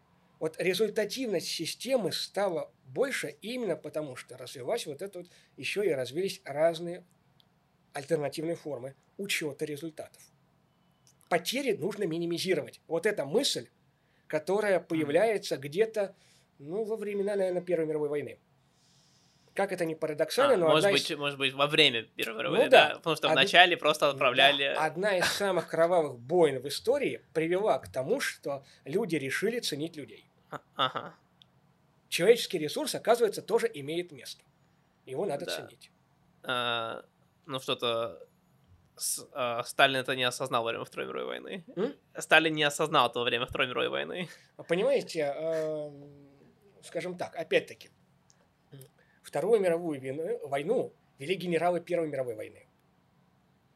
И, э, и в России тоже? И, и полковники Первой мировой войны. Мне просто показалось, что они же убили почти всех. Э... Нет, ну конечно нет. Ну помилуйте. Ага. Ну помилуйте. Конечно, были в этом отношении политические различные ходы, да, которые мы знаем из истории, но, а, как бы сказать, 1941 год. А тем командующий, да, это, ну, лет ему 60. Угу. То есть он помнил Первую мировую войну, а, возможно, в ней участвовал. Георгий Константинович Жуков, Рокоссовский, а, Буденный. Это же все люди, которые прошли Первую мировую войну. Угу. Тот же самый Сталин. Он прекрасно помнил Первую мировую войну. Угу. Понимаете? Угу. Точно так же, как и с другой стороны. И генералитет, и руководство – это люди, которые прошли Первую мировую войну и которые прекрасно ее помнили. Угу. И в этом отношении, а, конечно, скажем так, а, они-то еще могли думать иначе. Но то поколение, которое а, уже все, пришло в окопы понял. Второй мировой войны, оно понимало, что так нельзя. Угу. Вот, а, вот мы, не, мы немножко говорили о том, а, то, что сейчас больше объем решения нужно принимать, а, и значительно быстрее этот объем нужно реша- принимать. И да, сейчас немножко, это немножко банальная тема, но мне кажется, это тема, о которой очень мало людей на самом деле не думают по поводу сейчас э, цифровизации э, общества, угу. сейчас там с айфонами, с телефонами, э, с интернетом, там, если вспоминать о том, что э, 11 лет назад или 12 лет назад вышел первый iPhone, и что до этого ни у кого не было смартфонов, а сейчас даже в ресторанах они только обслуживают по QR-коду, что обозначает, что они э, ожидают то, что уже у каждого человека, присутствующего в этом ресторане, будет иметь свой телефон. Угу. Ну, это потом нельзя было даже предвидеть, что через 10 лет настолько это пози- пози- позитирует не какое-то общество, а всего человечества, считай, кроме там, возможно, каких-то африканских стран. И, конечно, всегда было такое, что скукота считалась, эм, знаете, что-то неприемлемо, что скучность это плохо. Но сейчас это на совсем другом уровне.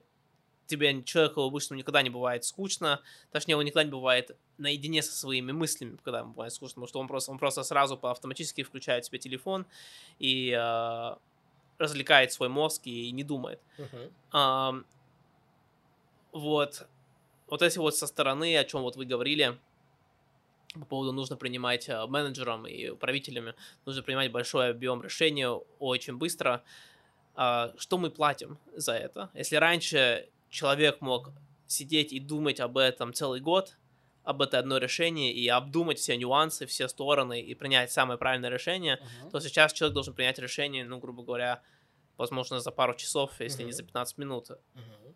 Как это отразится на наше общество? ща- ну, чем дальше мы будем так делать? Мгм. Ну, э, на самом деле, э, тут возникают сразу три, э, три опции, да, Мгм. которые, конечно, продуцируют, э, продуцируют себя, ну, возникают, да, как ответ на вот этот вызов. А, Первое. М, Возникает большая, да, растет роль различных консультативных а, организаций. Да. Вам нужно, а, вам нужно что, какое-то решение принять.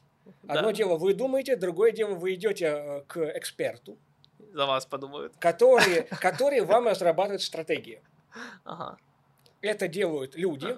Значит, вы Да. сейчас говорите, что кон- консалтинговая сфера должна расти, по сути. да, она и растет. Она растет, да. Потому что, смотрите, а, с одной стороны, э, люди э, там э, идут и консультируются там, к психологам, они консультируются, идут к различным тренерам, они стараются в этом отношении пользоваться услуги различных консультантов в области там, приобретения товаров, в области различных ам, действий жизни, да, там, Мгм.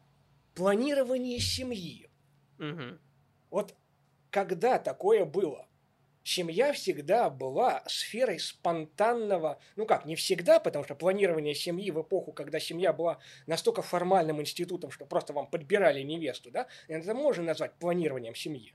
Но где-то с э, 19 века, ну, середины точно, а, семейная жизнь становится сферой приватного выбора, и все начинает ориентироваться на вот какие-то непосредственные переживания, и а, семейная жизнь и жизнь личная, да, она становится сферой а, спонтанной чувственности. Мгм. Сейчас, извините, планирование семьи. То есть люди не создают семью, они пытаются просчитать, как они будут жить. Горизонт планирования увеличивается, и им нужен консультант, который им объяснит, как им жить. Да, Мгм. вот самый такой а, пример. А, Он давний, да, он появли- э, появляется где-то, ну, лет 10 ему точно. Мгм. А, точно так же, да, правительство использует, да, правительство пользуется различными услугами экспертов. Да, даже сейчас э, специальное понятие есть пул экспертов, Мгм. которые осуществляют различные исследования и затем а, предлагают те или иные модели. И вот это второй момент. Поскольку вы начинаете для принятия наилучшего решения обращаться к людям, которых вы рассматриваете как специалистов в каком-то вопросе, вам в ответ предлагают не столько индивидуальную консультацию, сколько модель, которая должна быть применена вами к вашей ситуации. Как работает психолог?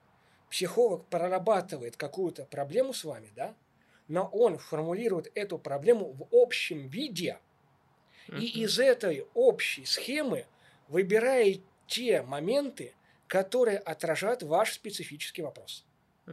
А, проще говоря, вам нужно то-то и то-то. Вот у нас набор, и мы из этого набора берем такие-то, такие-то инструменты, с вами работаем. Мгм.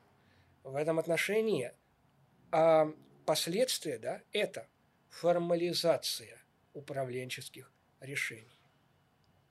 А что из этого проистекает? Из этого проистекает следующее. Поскольку решения формализуются, ответы становятся все более и более стандартными. Да. А поскольку ответы становятся все более и более стандартными, а ситуация вокруг что делает? Ну, Меняется. конечно. Возникает, Каждая ситуация индивидуальна. возникает следующий круг вопросов. Нам предлагают модель, а она внезапно берет и не работает. Спустя пять лет. И вам нужно или вновь обращаться к экспертам, или менять экспертов, или экспертам нужно менять модель. Что вновь по новому кругу запускает вот этот процесс трансформации. Саморазвивающаяся система. Мгм. То есть чем больше вы вынуждены принимать решений, да, тем в большей степени вам требуется помощь, тем в большей степени ваши решения стандартны, но тем больший шлейф проблем это тянет. Потому что стандартные решения, они работают, но они всегда, как и любые решения, работают до определенного момента. И со- Вот это в общем виде. Именно поэтому люди начинают обращаться к... ну, при том, да, при, при том, что человек, казалось бы, вот через эту цифровую революцию, да, Мгм. он все больше и больше замыкается на себя, то есть ему, грубо говоря, не надо идти к другому человеку, чтобы узнать новости. Да, да, да. При этом оказывается, что человек все больше и больше становится зависим от других. Мгм. Причем в принятии вот этих вот своих решений. И это более важно, мне кажется, в человеческом. а. Я, наоборот, вообще вот сейчас, потому что мы сейчас растем этот бизнес, мне, мне нужен мой телефон, но, э, конечно, в планировании мы хотим это все делегировать, и а, я вообще хочу отказаться от телефона, перейти на, перейти, пере- перейти на кнопочный телефон, и, возможно, просто телефон оставить дома. Э, Кнопочный телефон, чтобы он был как домашний телефон, а на улицу ходить полностью, так сказать, в нынешнем понятии голым. Мне кажется, что мы как раз теряем что-то человечное, постоянно быть вот связано с этим. Ну, слово должен, возможно, слишком сильное, но ты не должен, ты не должен, э, знаешь, знать, что происходит прямо сейчас у всех твоих знакомых в их жизни прямо сейчас. Это перебор информации в твоей голове, и а, из-за того, что в нас еще работает а, древний человек, ну, мозг древнего человека, мы пытаемся, нам нужно всегда понять, где мы в социальном, в социальном а, лестнице вокруг нашего tribe. А, Мы слишком много фиксируемся на это и не фиксируемся на, ну, на жизнь и на, ну, на что действительно важно, что-то развивать, что-то строить, а, что-то оставлять, так сказать, а, человечеству. Или просто концентрировать на, свою, на, на свое счастье. У вас вот какое мнение есть по поводу вот этого вот, э, так сказать? Мне кажется, цифровизация — это самый большой враг э, нынешнего человека. Знаете, а у меня, если честно... На качество жизни человека, качество его Понимаю. счастья, да. Мгм. Если честно, у меня на этот счет, э, мне кажется, мнение, которое отлично от, а, от того, которое обычно транслируется. Мгм. По-моему, цифровизация, а, она, скажем так, она не, не, не, не произвела ту революцию, о которой все говорят. А о какой, о какой революции все говорят? Ну, революцию в человеческих отношениях. Проще М. говоря, а, я хочу что сказать, что... сблизило людей, да? Это Ну, то, что ну, люди говорят. Эм, и- да- даже не так.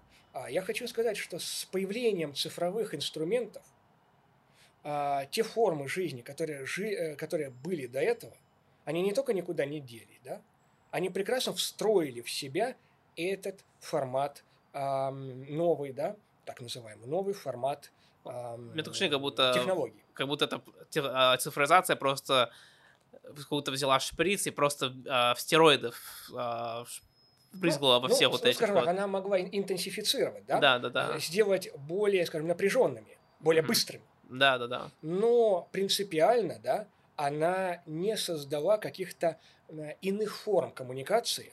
Не, я с этим я с вами согласен. Но вот эта интенсификация как раз это не два раза сильнее, не в три раза сильнее, это в десятки раз быстрее, сильнее, и это мы 200 тысяч лет эволюционируем до нынешнего состояния, а за последние 10 лет полностью все... Это произошло и когда пресса первая выпустила на printing press, это тоже произошло такая, типа, циф... ну, информационная революция, да, но ничего не сравнивается с последним десятилетием революции. Ну, скажем, поверьте, да, поверьте, что появление а, широкой печатной прессы, Мгм. ну, скажем, того, протопрессы, Мгм. это, извините, а, времена а, 30-летней войны. Это 1630-е годы. А, А чуть пораньше же, не? Потом, вот когда... Нет, как... не- э, нет, книгопечатание и пресса – это разные вещи. А, окей. Книгопечатание долгое время было, а, ну, оно находилось в руках университетов. Не, а я Уни- говорю о, я говорю о Джон Сноу, о. Джон Сноу говорю, о немце, который первый человек, который а, перевел Библию и распечатал, перевел а, греческую, как наз- Библия же делится на две части, Old Testament, New Testament. Да. Как New Testament по-русски? Новый Завет. Новый Завет. Новый Завет же был на древнегреческом. А, Лютер вы имеете в виду? Может быть, я не знаю, как по Не, его зовут... а, не, вроде, вроде звали его Джон Сноу. А, Мартин Лютер перевел на немецкий язык Библию. Да, и потом а, распечатал и отдал людям читать, чтобы они... Потому что раньше... э, Мне так, мне так интересно читать историю, и, типа, представлять, какой они раньше жили в реальности. О, знаете, а самое смешное, самое смешное, Ага. что а, зачастую вот эти вот как бы форматы, да, объяснения, Ага. они транслируются, но они проистекают из пред... эм, предшествий, да, даже, Мгм. пред- предубеждений, Мгм. да, А, мы, мы отвлекаемся сильно. Ага. Если я сейчас начну говорить об этом, мы отвлечемся. Вы готовы? Да, я, я... Разговор просто пусть плывет, куда плывет. Просто смотрите, да, тот же самый Лютер. Ага. а, говорят, а, он, ну, да, он там перевел Новый Завет, Мгм. он дал его людям, а, он сам о себе рассказывал, что он до того момента, как пошел в университет, то есть он уже монах, Мгм. он уже там священник, он начинает учиться, чтобы получить степень ученую, он типа говорит, я Библию не читал. Ага. Вы начинаете проверять эту информацию. И вот, до Лютера, до Лютера, это начало 15, э, 16 века. Во-первых, четыре немецких перевода. Хм. Во-вторых, вообще-то Библия на латыни, а латынь – это язык ученого общения. Книгопечатание уже есть, 1460 годы, Гутенберг. Мгм. Первое, что напечатали массовым тиражом, была Библия. Конечно. То есть о- вам нужно, вы знаете латынь, приходите и читаете. Мгм. Во-вторых, да, это первых. Во-вторых, он монах. Монахи – это люди, которые посвятили себя изучению Библии и жизни по Библии. То есть он не то, что ее не мог не читать, ему в зубы совали Библию и говорили «читай». Библию читали на монастырских обедах. Вот вы кушаете, да? А вам читают отрывок из Библии. Вы слышите это. А Лютер образованный человек, он знает латынь. Библию читает на латыни. Он понимает. Да? То есть, что, что случилось? Что ты, дружище, говоришь? Мгм. Да? Ты говоришь, что ты не знал Библию, хотя э, Библии окружено было все уже тогда. Ну и кроме того, извините, но огромное количество пересказов, вот как сейчас, да, там есть Библия, которую, согласитесь, читать непросто. Мгм. А есть пересказы. В те времена этих пересказов было вот столько. М. Но Как- они были доступны для... Доступны для простого населения. Потому что эти, И они, перес- и они могли его читать, да? эти пересказы были на народных языках. М. Тогда возникает вопрос, о чем он говорит? Мгм. Что он не держал в руки Библию. А вы начинаете читать его работы. И вы начинаете понимать, что он имеет в виду.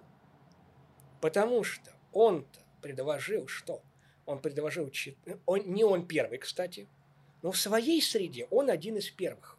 У него же была еще политические связи большие, правильно? Конечно, да. Да, Вот, он один, именно поэтому его не сожгли. да. да. Вот. Не, а, его же Ватикан позвал, Да. а, Как- по- и в да. политические, политики сказали, ну, вы достаточно хорошо общаетесь на, на, на дистанцию. Да. Поэтому пусть он сидит здесь, а вы Да. там. И ведите переписку. Да, да, да. Вот. Можете к нам приехать? Он, кста- кстати, э, Рим и направил э, кардинала Каэтана. И вот это вот тоже очень любопытно.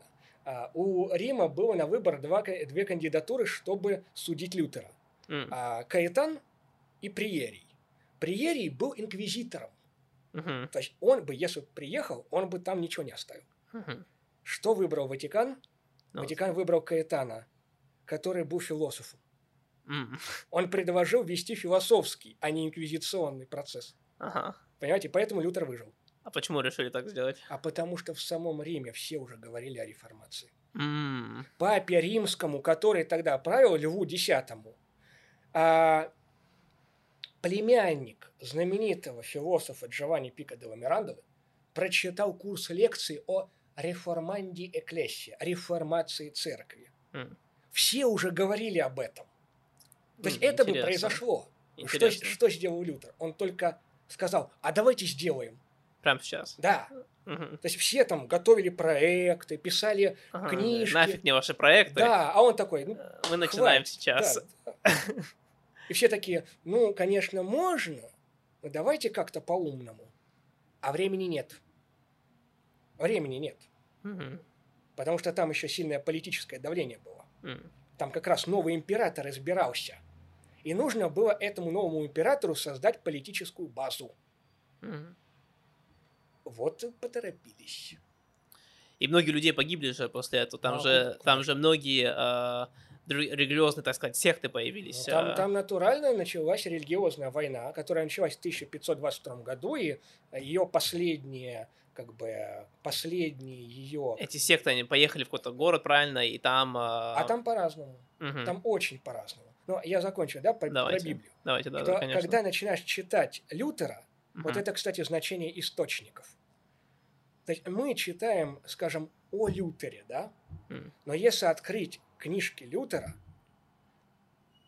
они на латыни, поэтому их трудно открыть.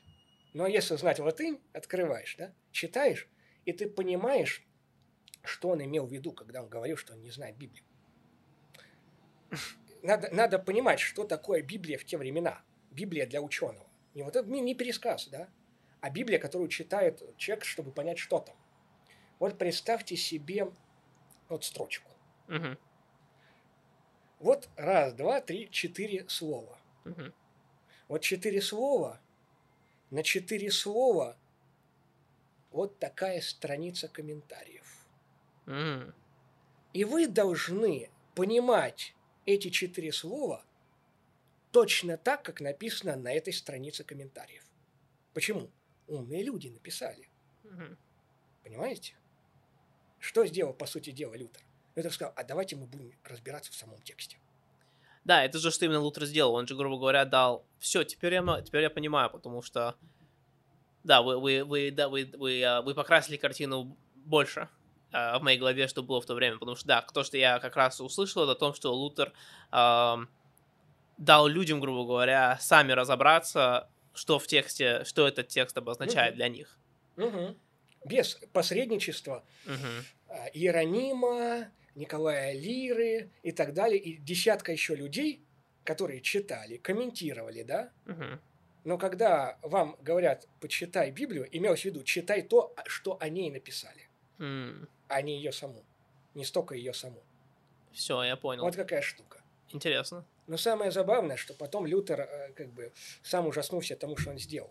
Да, да, Потому да. что лю- люди открыли, такие, ну, в общем... вся фантазия богатая у людей. Да, То есть там, э, там народ, э, анабаптисты те же самые, Да, да, мюнстерские, да. Ну, ребята, в Библии написано, что, что у там, Авраама было 80 жен. Ага. Все. Пора за работу. Я вот ам, хотел еще поговорить немножко о любви. А, и хотел бы немножко начать, а, как описал а, Плуто любовь. Он говорил, что Плуто это любовь является ребенком. в, как, как по-русски, нищете, нищету и, как называется, изобретение. Порос и Пения, да, Платон.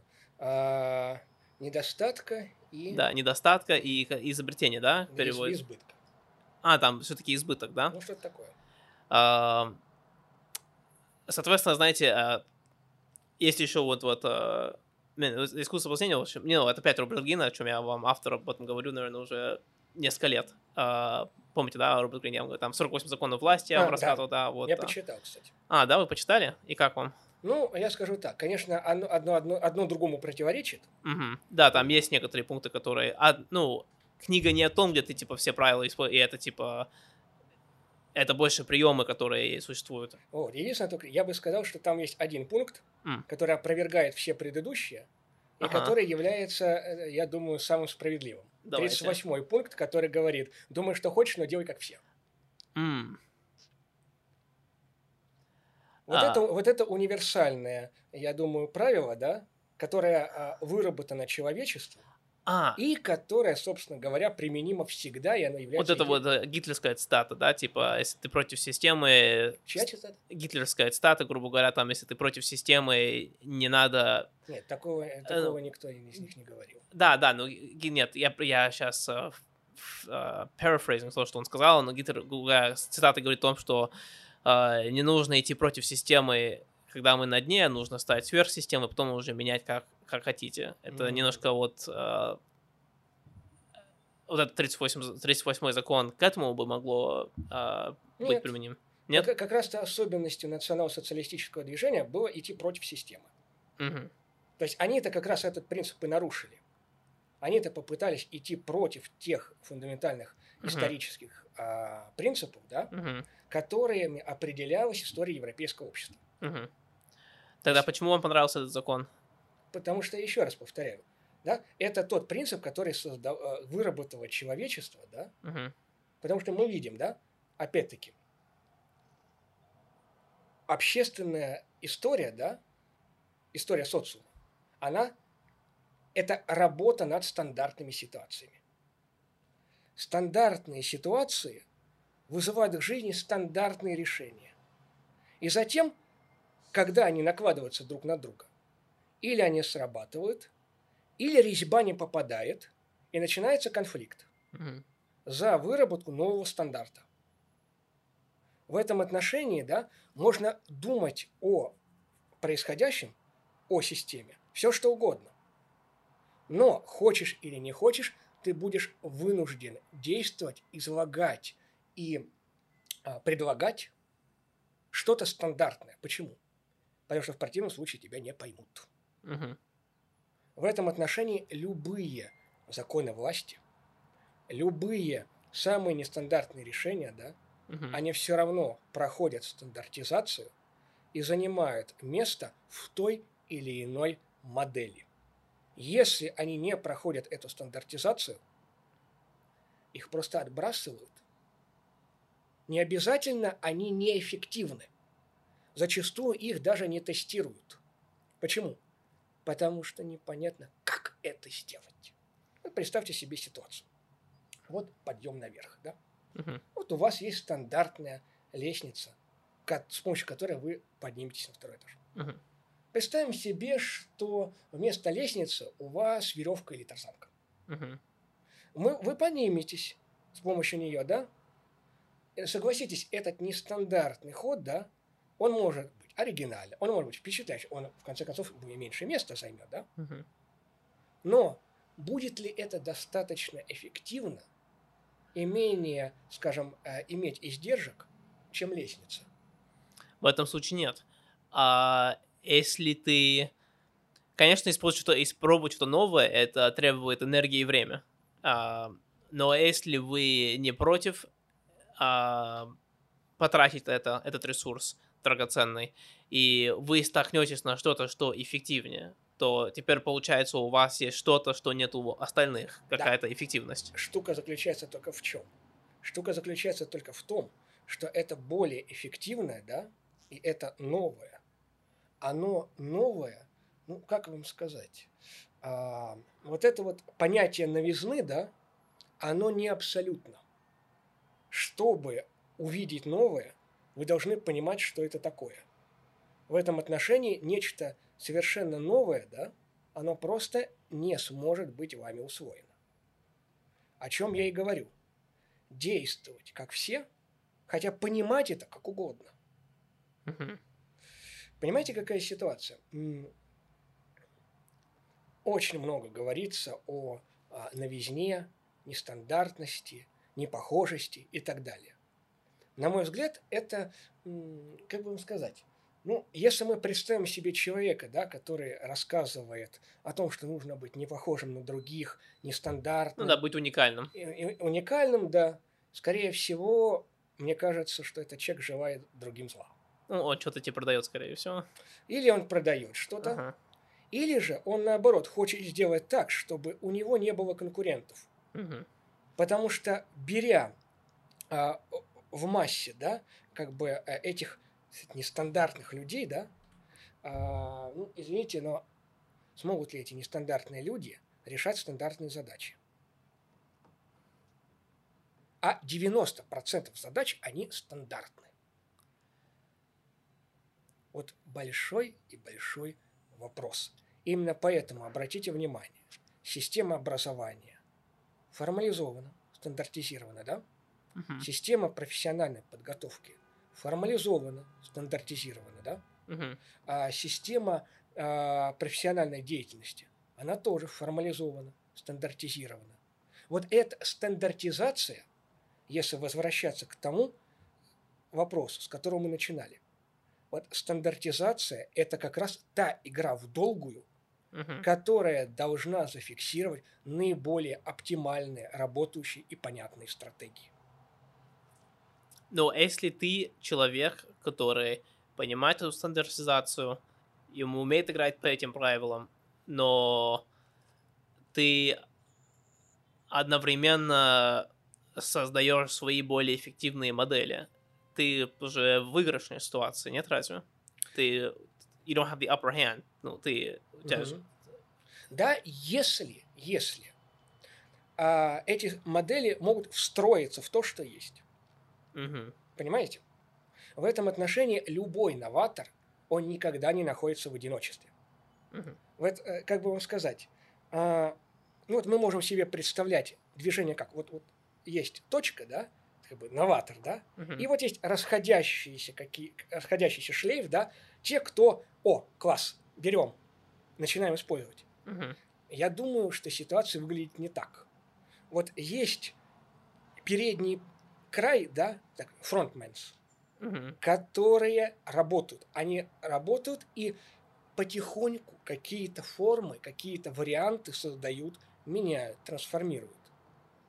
А дальше уже в зависимости от того, насколько оказалось, насколько оказался этот вариант рабочим, эти их позиции, да, они начинают сдвигаться – ну, то есть не так, как вот э, пирамидой, да? Да, да, да. А скорее это как, э, знаете, такая диаграмма. Угу.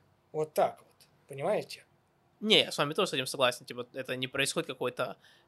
Не, по-другому это просто получается переворот. Типа, если совсем что-то... Это по-другому это полностью выбрасывать старое и вставлять что-то новое. Ну, как вам сказать? Вот возьмем того же Лютера. Угу. Он, э, он сам представлял, что он совершил реформацию, да? Это считайте вот ну, в современном языке революция.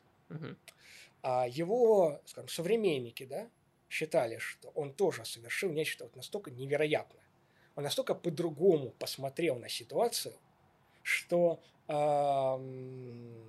до этого никто так не делал. Угу. И сам он, собственно, транслировал эту точку зрения.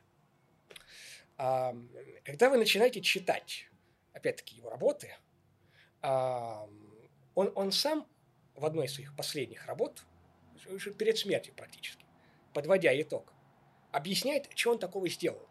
Что же он сделал вот такого невероятного. И он высказывает, он богослов, да, он высказывает определенный богословский тезис uh-huh. И говорит, ну, в общем, я сделал следующее. Я взял этот тезис и просто перевернул его на 90 градусов. Uh-huh. То есть, грубо говоря, люди узнали этот тезис, да, но просто этот тезис прозвучал с другой частицей, да? Не там или-или, да? А и это. Понимаете? Uh-huh. Но сам тезис был тем же самым. Тем же самым, который говорила та же самая католическая церковь. Вот чем штука. То есть я что хочу сказать. Да, вот новация, да, это штука, которая всегда встраивается в то, что есть. И м, потенциал новаторский, да, потенциал изобретения, на самом деле, он всегда ограничен. Он ограничен настолько, что любо, любая новая точка зрения, она живет до тех пор, да, пока она не начала развиваться. Потом как она- это парадоксально. потом Потом, она она становится просто стандартом. Ну да. Коперник, да, Мгм. написал свою знаменитую книгу, а, где предположил, что в центре Солнечной системы Солнце. Но е- начать с того, что главные аргументы Коперника не математические, а исторические, Мгм. то есть он просто перекопал древнюю литературу и сказал, 90% говорили, что Земля в центре, а 10% что Солнце. Видите, какой я не новатор. Мгм. Это его основной аргумент, не математический. Но самое смешное, знаете что? Ну, я же не говорю о том, что сам Коперник, скорее всего, не верил в это. Что он был священником, да, он верил в Библию. А в Библии четко ясно сказано, что Солнце движется, а не Земля. Вот, это, это кстати, его э, эти, извините, Да, да, конечно. его реклама, опять звонок, его, скажем так, собственные математические выкладки, да, они, как бы сказать, они очень, очень прикладные. Он вообще решал очень задачу ограниченную, календарные вычисления. Но, что самое смешное, казалось бы, ты создаешь что-то новое, ты предлагаешь вот эту новую точку зрения. Твоя книга, где ты это излагаешь, должна, ну, по-хорошему стать бестселлером, да? Ну да. Меняешь мир. Ага. Э-э. О ней забыли через 40 лет. Мгм. Потому что этот его, ам, эта его мысль, да, она была встроена в стандартные астрономические модели, и ее просто перестали воспринимать как что-то новое. И книжка, которая была написана, чтобы показать нечто новое, М. она была просто забыта. Ну да, почему, допустим, мы сейчас его не читаем? Зачем нам его читать? И так понятно.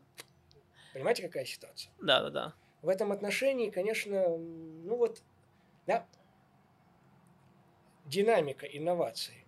С одной стороны, инновации должны идти постоянно, потому что объем решений возрастает и объем проблем возрастает, да? А с другой стороны, разобраться в этом объеме решений можно только тогда, когда у вас есть какая-то общая рамка. То есть стандарт. Мгм. Ну, как правило игры.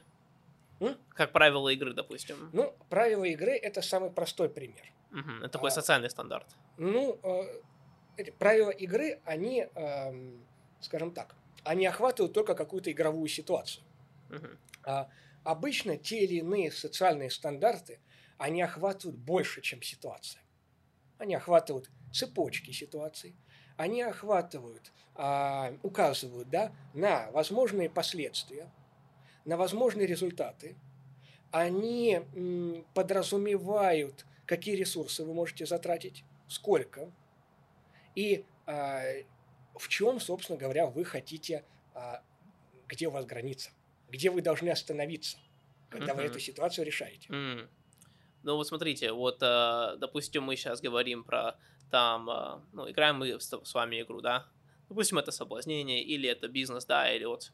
э, это же считается один из эффективных стратегий, если ты сможешь сделать какой-то новый ход, который поведет ваш, э, вашего соперника в заблуждение. Разве это не эффективно? И потом это... Ну да, ты должен это встроить как-то в мод... Ну понял, а, понимаете, это как у них есть свой модель, и вы как-то Мгм. делаете шаг, который не входит в их модель, и, соответственно, теперь они не знают, что делать. Разве это не эффективно, а не является эффективным, так сказать? М, Это называется риск. Мгм. Это называется риск. Есть отдельная область менеджмента, да? а, Risk у- management. Да, управление Мгм. рисками. Мгм. Вот. Это как раз о том, что мы будем делать, если мы попытаемся действовать как-то так. Мгм. Сейчас это институциализированная отдельная область исследований. Да. Вот.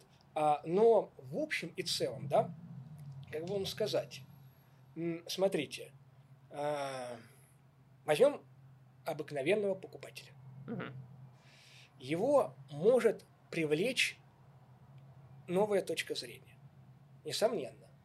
Его может привлечь яркий а, ход а, или там женщину. Может привлечь какой-то какой-то яркий а, нестандартный поступок.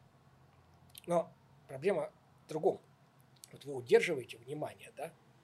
А дальше вам нужно, чтобы это внимание пе- перевелось, конвертировалось. Тут уже стандартизация идет. Мгм. Потому что одно дело, да, вы можете привлечь к себе внимание. Потому что это слишком много энергии нужно тратить на постоянно создавать что-то новое, и ты не знаешь, если это будет работать, потому что нет никакой, ну, Никакой гарантии. да, да, да, нет никакой модели, ну, нет никакой проработанной модели, грубо Ну, говоря. вот да. именно. Мгм, Понимаете, какая ситуация? мгм.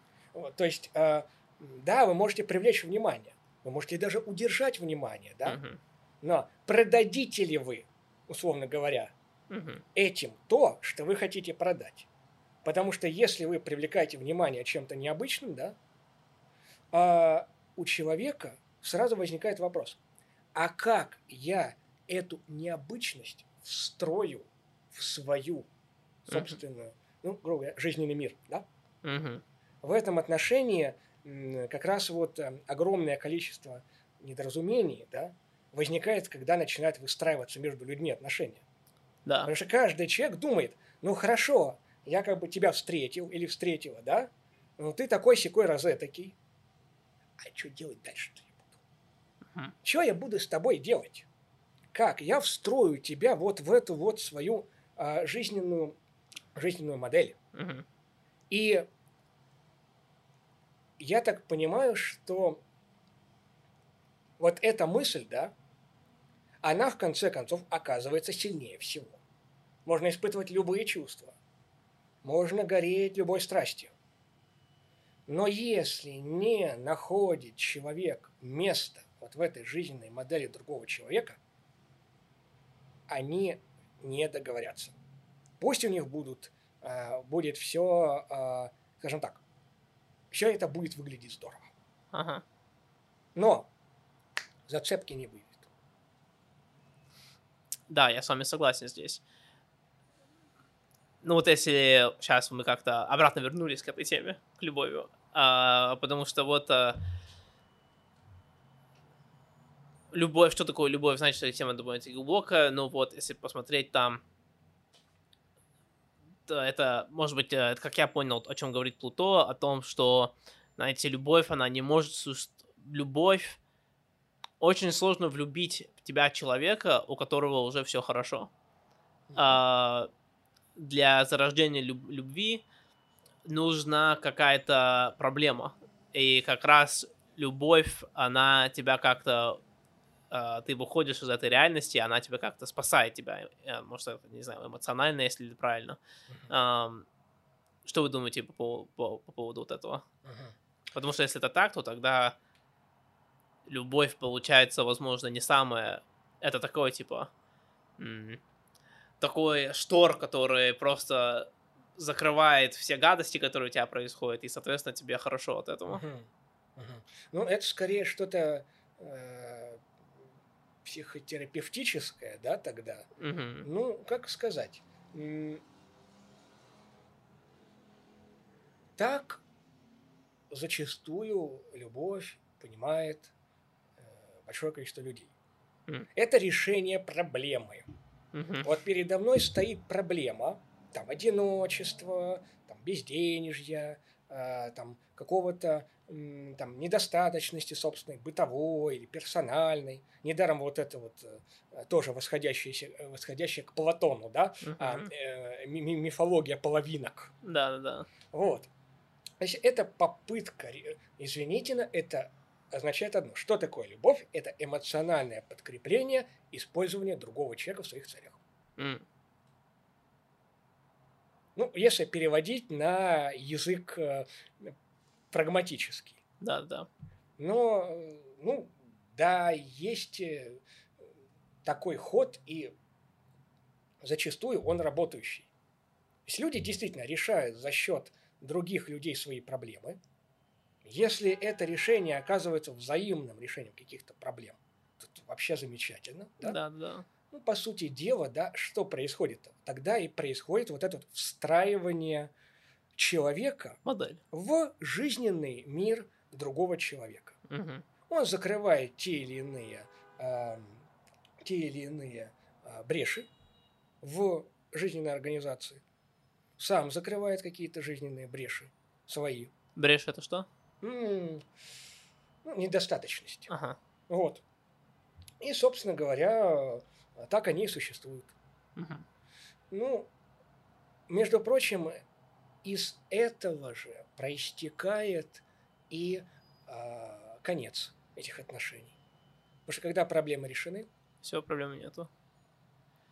Соответственно, вам нужно приглашать новые проблемы, которые будут, которые вы будете вместе решать, или Ну, как эту проблему? или решить? создавать новые проблемы, а, или менять человека, Да, потому вот. что тогда Ну, со- а, соответственно, так, типа, наше представление о любви, она немножко что, необдуманная, или, ну, не наша, типа, а, а большинство Да, людей. Нет, я просто думаю, что, э, скажем так, существует э, Ну, люди, что это душа, знаете, что это что-то выше, ам,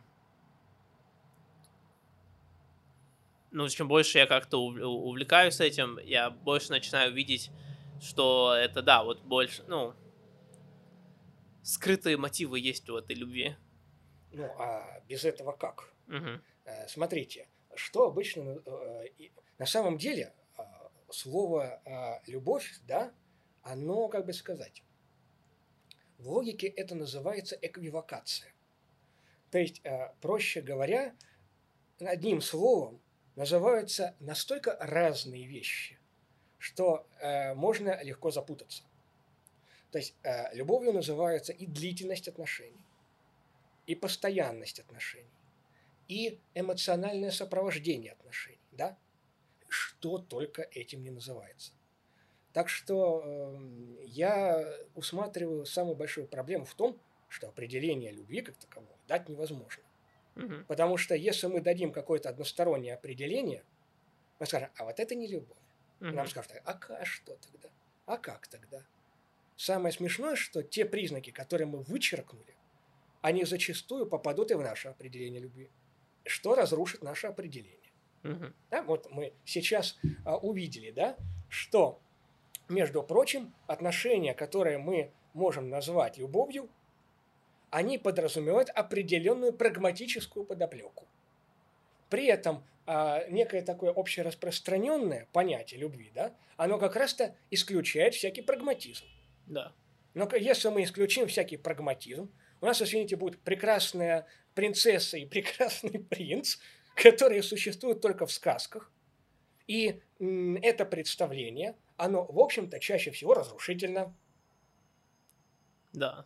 Ну, потому что они... Ну, это как... а, Как а, взрослые люди, которые в фантазии. Мгм. И...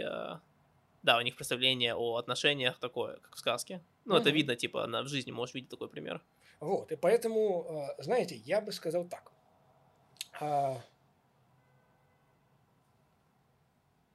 Связывая э, это с тем, о чем мы говорили опять-таки до этого. Мгм. Любовь – это ситуация, для которой существует определенная модель. Эта модель включает большое количество составляющих. И это ко- некоторое количество составляющих да, реализуется в, тем, в том или ином конкретном случае через определенный набор признаков.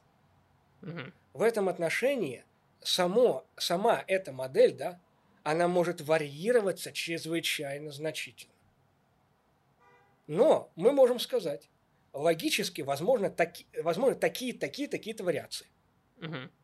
Вот, вот эта система одновременно существующих возможностей и будет, ам, и будет нами описываться как любовь. все, я понял. Значит, мы просто, если это мы просто ви- анализируем, видим, что такое-то модель, и потом мы там открываем там книжку моделей, если мы видим, что это там подхо- подхо- похоже на модель любви, мы называем это любовью. Ну, а как иначе происходит? Мгм. Как мы можем разобраться в себе, да, скажем так, не имея э, представления, сравнения какие-то, да, да. представления о том, что мы а, испытываем. М, И по- в этом отношении, кстати, зачастую любовь это бывает и нечто изобретенное. Например, мы знаем такое понятие, как любовь с первого взгляда. Да. Это ну, такое, знаете, а, прославленное в художественной литературе явление, да. Это понятие рождается в 1801 году. Его придумал Август Шлегель, немецкий писатель, в своем романе «Люцинда». Хм. Он описал это, да, как проявление любви. До этого, да, те, те чувства, которые вспыхивают между людьми в момент их первого, Встреча. первой встречи, да, они не расценивались как любовь. Они М, расценивались как аффект, как Мгм. похоть, как страсть, все что угодно, как болезнь. мгм. Да, серьезно. Он, а, можно почитать, да? А, Дидро, а, знаменитое его, знаменитое его произведение «Сон де Ламбера», где, значит, а, а, друг Дидро, Дидро – это философ, Даламбер – математик, они, значит, контактируют, и, значит, а, Даламбер а, свалился в горячке, ну, заболел. И его жена приглашает доктора, чтобы тот осмотрел, тот осмотрел Даламбера. Ситуация замечательная, потому что доктор начинает в большей степени осматривать жену Даламбера, чем Даламбера. Ага. Но поскольку все это происходит в самой, м, самой комнате Даламбера, за шторкой, все это скорее перетекает в некий флирт. Конечно. А этот флирт перетекает, между прочим, в довольно любопытное рассуждение, где рассказывается очень много о любви, но там идентифицируются некоторые виды любви. И, по сути дела, вот этот самый доктор говорит, что большая часть того, что мы называем любовью, это не более чем болезнь. То есть на самом деле любовью мы можем назвать очень ограниченное количество контактов между людьми, а все остальное это медицинские случаи, которые надо лечить от, а, этим э, открытием вены, ну, кровопусканием. Понимаете? Ага. Вот эта точка зрения на любовь XVIII века. Проходит 20 лет. И тут у нас Шлегель пишет о том, что любовь с первого взгляда – это подлинная любовь. Мгм. Человек, который жил в 18 веке, он сказал, дружище, срочно врача, Мгм. лечить тебя надо. Да? А Шлегель говорит, нет, это здорово, это прекрасно. Понимаете? То есть вот, пожалуйста, грубо говоря, для того, чтобы мы поняли, что мы испытываем, нужно, чтобы было ясно, что мы испытываем. Это процесс социального творчества. Научение. Нас научили понимать те или иные эмоции как некие переживания, которые обществом признаются возможными, допустимыми Мгм. или недопустимыми, понимаете? М, Значит, если это осознать, то опять мы возвращаемся к тому, что у, у современного человека он очень мало времени выделяет именно к р- собственному размышлению. И тут уже можно именно размышлять, а, что именно ты чувствуешь, и если ты этому чувству просто при- автоматически припих- припихиваешь какому-то моделю для облегчения, Мгм. или это что-то иное? Да, именно так. Смотрите, известная, известная психологическая штука. Когда человек открывает справочник по болезням Конечно, и находит 90% этого справочника у себя. да. Между прочим, так происходит и сейчас. Человек открывает интернет или там какие-то информационные источники, он смотрит на вот эти вот Ну, вот эти предлагаемые знаки зодиаки тоже. вот модели, всё. да, и находит это у себя. Да. В этом отношении здесь скорее, знаете, а, здесь проблема в том, что человек находит у себя слишком много. Скорее всего, он обнаруживает у себя какое-то громадное количество того, что он не переживает, Тогда как, чем то, что он переживает. тогда как это, как это делать? Вот, э, вот мне очень трудно. Вот у меня есть лучший друг, вот э, Владислав. У него, у него достаточно, ну, в моем представлении о нем, у него довольно-таки хорошо получается просто там сидеть и, и думать о том-то. Я заметил, мне очень сложно сидеть и думать. Мне, мне я намного легче думаю во время разговора.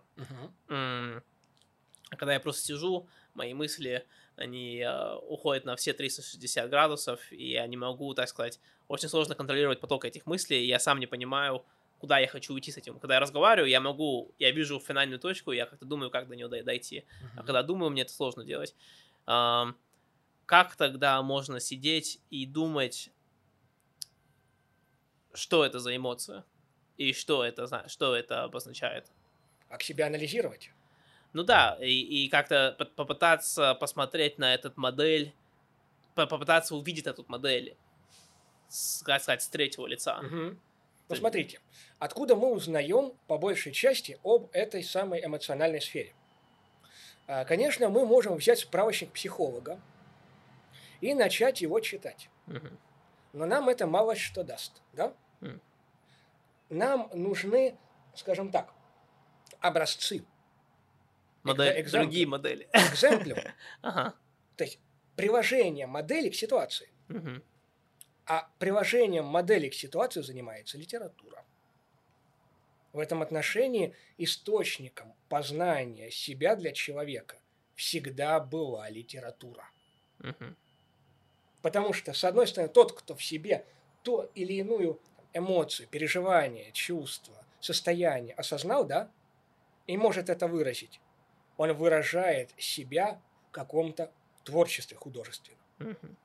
И через это, да, через чтение мировой литературы, Значит, именно нужно творчество читать, или это, ну, типа, литера- литературное, ну, а, или можно читать, типа, знаете, книги, где человек более, ну, это не рассказ, это, это не роман, аж анализ. анализ, может быть, да. Можно и так, можно и так, но единственное, э, как бы вам сказать, аналитический подход, да, Мгм.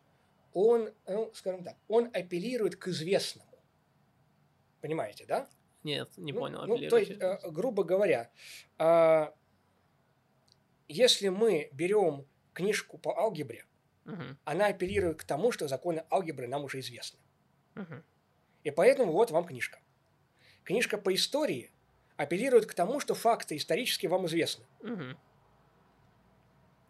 В этом отношении, скажем так, пережив, понять, наверное, стоит обращаться к психологической литературе. Открыть в себе индивидуально, сказать, я говорю не, не массово, да, а индивидуально открыть в себе а, вот эту вот сферу, научиться понимать. М. Ну, собственно говоря, э, иного пути, наверное, нет. Значит, надо больше читать художественную литературу. Ну, а, а как иначе -то? В моем, в моем рационе художественная литература полностью отсутствует. Я понимаю. Я понимаю. Почему? Потому что я сам долгое время, Ага. сам долгое время полагал, что а, ответы мне дадут именно а, ученые книжки. Да, мне больше, знаете, это больше как а, поток прямой информации прям в голову. Да. Я знаю, что когда сейчас открою эту книгу, все, через пять минут я что-то новое, чё- о чем-то буду размышлять, что-то новое, что-то интересное, о чем-то мечтать, о чем я только что прочитал. Мгм. Штука как раз в том, что а, существует некий пласт, а, некий пласт а, состояний, да, которые мы можем через себя пропустить только так. Только через а, освоение художественной литературы. Я согласен с вами, потому что, знаете, а, научная передача информации в человечество, она относительно а, новая. А, Ну, научная революция всего лишь была 500 лет назад, и... А у меня, похоже, звонок, извиняюсь. Да, ничего страшного. Ну, Немножко, немножко сбился с мысли. да. Ну, тут видите. Да, да, ничего страшного. Ам, Ладно, Вера, э, может, придет обратно в голову. У меня был вопрос по поводу а, моральности. И опять это связано и э, с продажи или э, с объяснением э, любое, так сказать, когда ты говоришь не, не просто в первое, что тебе приходит в голову, а ты именно думаешь и подбираешь слова, чтобы достиг какого-то результата. Я заметил, что для многих людей вот это понятие, а, и я считаю, что они подсознательно это делают. Мне кажется, все люди это делают. Когда ты что-то хочешь, даже подсознательно ты будешь специально подбирать слова, чтобы это получить. Это как дети там получают конфеты от своего, это, получают конфеты от своих родителей, это как uh-huh. мы там что-то получаем. Но многие люди это делают, мне кажется, подсознательно, и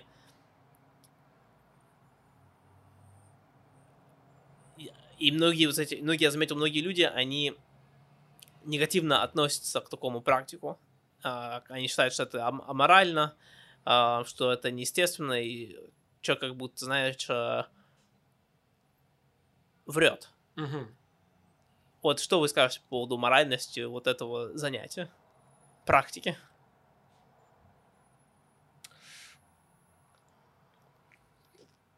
свое время, когда лет, наверное, 8-9 назад, мне попалась книжка. Я не помню точно название, но, по-моему, она называлась «Тирания искренности». Угу. Где, значит, а, говорится о том, что а, современное общество, будучи стандартизированным и формализованным, оно выдвигает критерии искренности, непосредственности, как а, некий желаемый идеал отношения между людьми. Mm-hmm. Люди должны быть э, непосредственными, искренними и честными, да?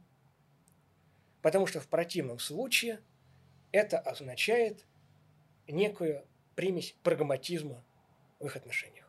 Mm-hmm. Ну, как сказать, это э, романтический идол. В таком, знаете, бэконовском смысле. Да, да, да. Идол как э, обманка. Угу. Потому что, ну, извините, э,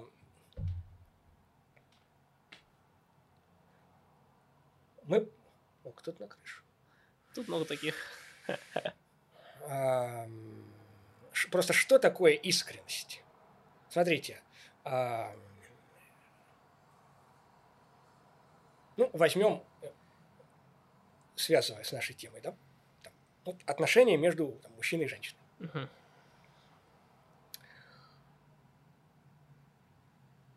Женщина, желая, скажем так, привлечь внимание мужчины, да, или наоборот, отвлечь его внимание от себя, она будет искренней.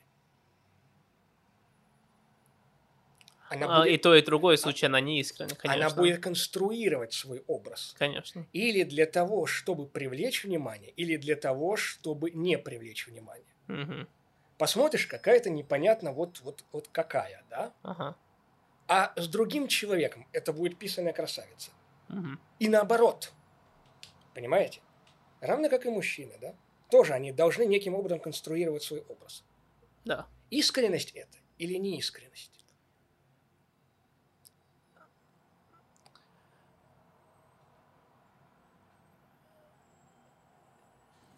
Я считаю, что это... Хм, это если именно вопрос о искренности, uh-huh. а не о моральности, а именно вопрос искренности, тогда я бы сказал бы, что сложно, сложно ответить на этот вопрос. Потому что также искренность, мне кажется, на каком-то плане и связана с моральностью и, так сказать, своими намеренными. Ну, это вся и штука. Вся мораль, между прочим, да, она является ограничением вот этой искренности. Угу. Потому что это самоконтроль, самосознание и самоограничение. То есть человек не позволяет себе делать то, что он хочет, ради того, чтобы иметь возможность контактировать с другими людьми.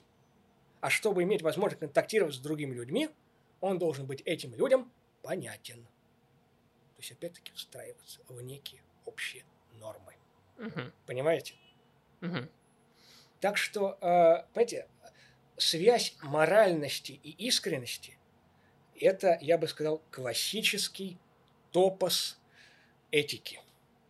Потому что, с одной стороны, если мы будем абсолютно искренни, да, правдорубами такими, мы не будем моральными, и главное, мы не будем следовать нормам этикета, а этикет mm. и этика, они взаимосвязаны друг с другом. Смотрите, я искренне вас оскорблю. Я буду абсолютно искренним. Или вы меня оскорбите, да? Угу. Но согласитесь, это будет даже не то, что не укладываться в рамки этикета, но это не будет укладываться и в рамки моральных норм. Понимаете? Да, я вас понимаю. Поэтому, э, скажем так, здесь-то мы как раз опять сталкиваемся с такими понятиями, которые включают в себя столько много. Да, этого непростое, непростое. Что, что мы не можем, э, скажем так, наложить их друг на друга, как вот эти плавники киндер-сюрприза. Да, да, да. Такая, такой, такой, 5, 5 дашный пазл. Um, мне, типа, хорошо, вот, вот мы сейчас вот раскрыли эту тему, понимаем, что там uh, все перемешано, это очень сложно вот э, для меня просто, как я себя оправдываю там, вот, это, вот, эти действия, это, знаете, как э, мое моральность просто, где это, грубо говоря, типа на ощущ... это, максимально просто, знаете, если нельзя логически разобраться, то тогда просто как ты чувствуешь, что так, так и делай. Э, и я, соответственно, вот как-то, особенно если что-то продаю, я понимаю, что я э, не максимально искренен, когда, ну, когда ты продаешь, ты никогда не можешь быть максимально искренен, потому что ты понимаешь, что максимальная искренность не доведет человека до, до финиша, чего тебе нужно привлечь. Это всегда такая, типа, моральная дилемма, э, правильно ли ты делаешь или ты неправильно делаешь. Я э, отвечаю на этот вопрос в себе, в том, что так, а финальный, не путь, который мы проходим к этому финальному продукту, а сам финальный продукт поможет им или не поможет им. Если uh-huh. я считаю, если я сам принял решение о том, что поможет, то я считаю, что каким-то образом я имею право водить человека как хочу, пока мы не дойдем до туда. Ну, смотрите, это напоминает э, медицинскую этику, да? Uh-huh. Известный принцип Гиппократа uh-huh. звучит какой? Не навреди. Uh-huh. Навре... Внутри этого не навреди, да? Может быть, да, это классический, кстати, тоже а, пример, который приводит древние греческие этики. Mm. Да, врач должен принести пользу пациенту, должен восстановить его здоровье. Mm-hmm. Но внутри этой задачи могут быть и болезненные процедуры, и страдания, mm-hmm. и лишения, да? Mm-hmm. Но... А вы как считаете правильно? Ну, а, знаете, а, скажем так, если мы и не всегда понимаем, где, а, где добро, то, по крайней мере, мы более-менее отчетливо понимаем, что такое зло. Угу. И в этом отношении, если даже мы не знаем, где будет а, польза или добро, то, по крайней мере, мы должны стараться избегать зла. Интересно, мой наставник, он, э, он взял это от своего наставника. Когда он с ними прощается, он говорит там, я говорю, допустим, удачи он говорит uh, be good, будь хорошим. Возможно, лучше будет говорить uh, не будь плохим. В чем-то да. Вы легче понять. Да, я тоже слышал, человек больше понимает, что такое плохое, чем хороший. Uh, у меня есть еще вопрос для вас.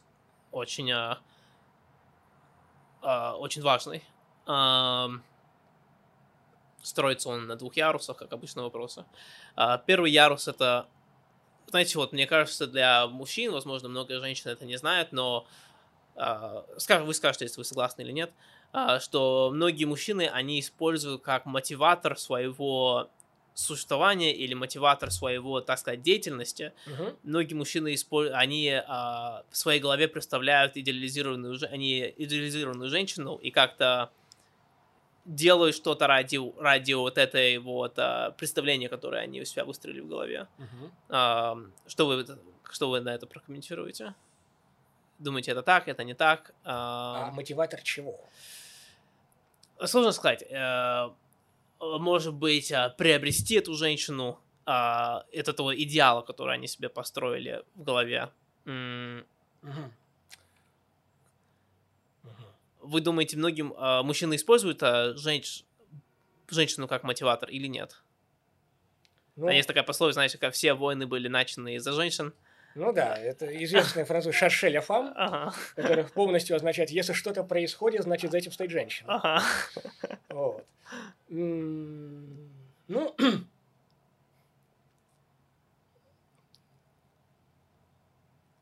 э, я скажу так. А, Такое и может быть, и случается.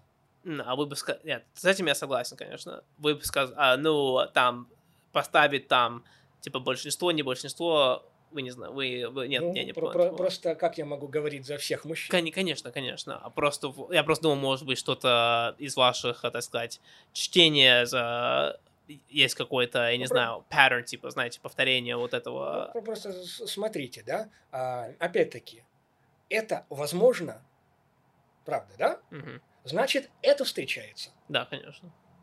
В этом отношении а, для это, так, человека, да, потому что можно предположить, что и для э, женщины будет стимулом там, мужчина. Мгм. Вот. а, и для, ну, для человека может, на самом деле для человека может служить стимулом все что угодно. Конечно. Вот это вот парадокс. Концентрировать себя может человек на чем угодно. Мгм. Вплоть до самых абстрактнейших понятий, Мгм. которые уже не существуют в действительности, да, там, ну, не существуют в действительности как физическая вещь, Конечно. да, там, стремление к истине.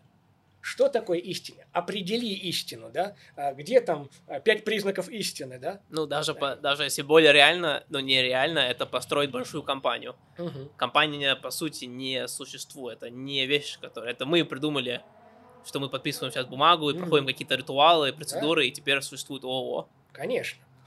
Вот, в этом отношении, ну, как сказать,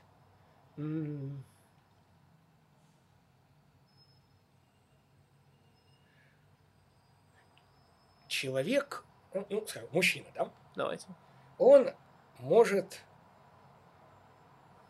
стремиться к тому, чтобы приобрести какие-то качества, да, чтобы женщину привлечь.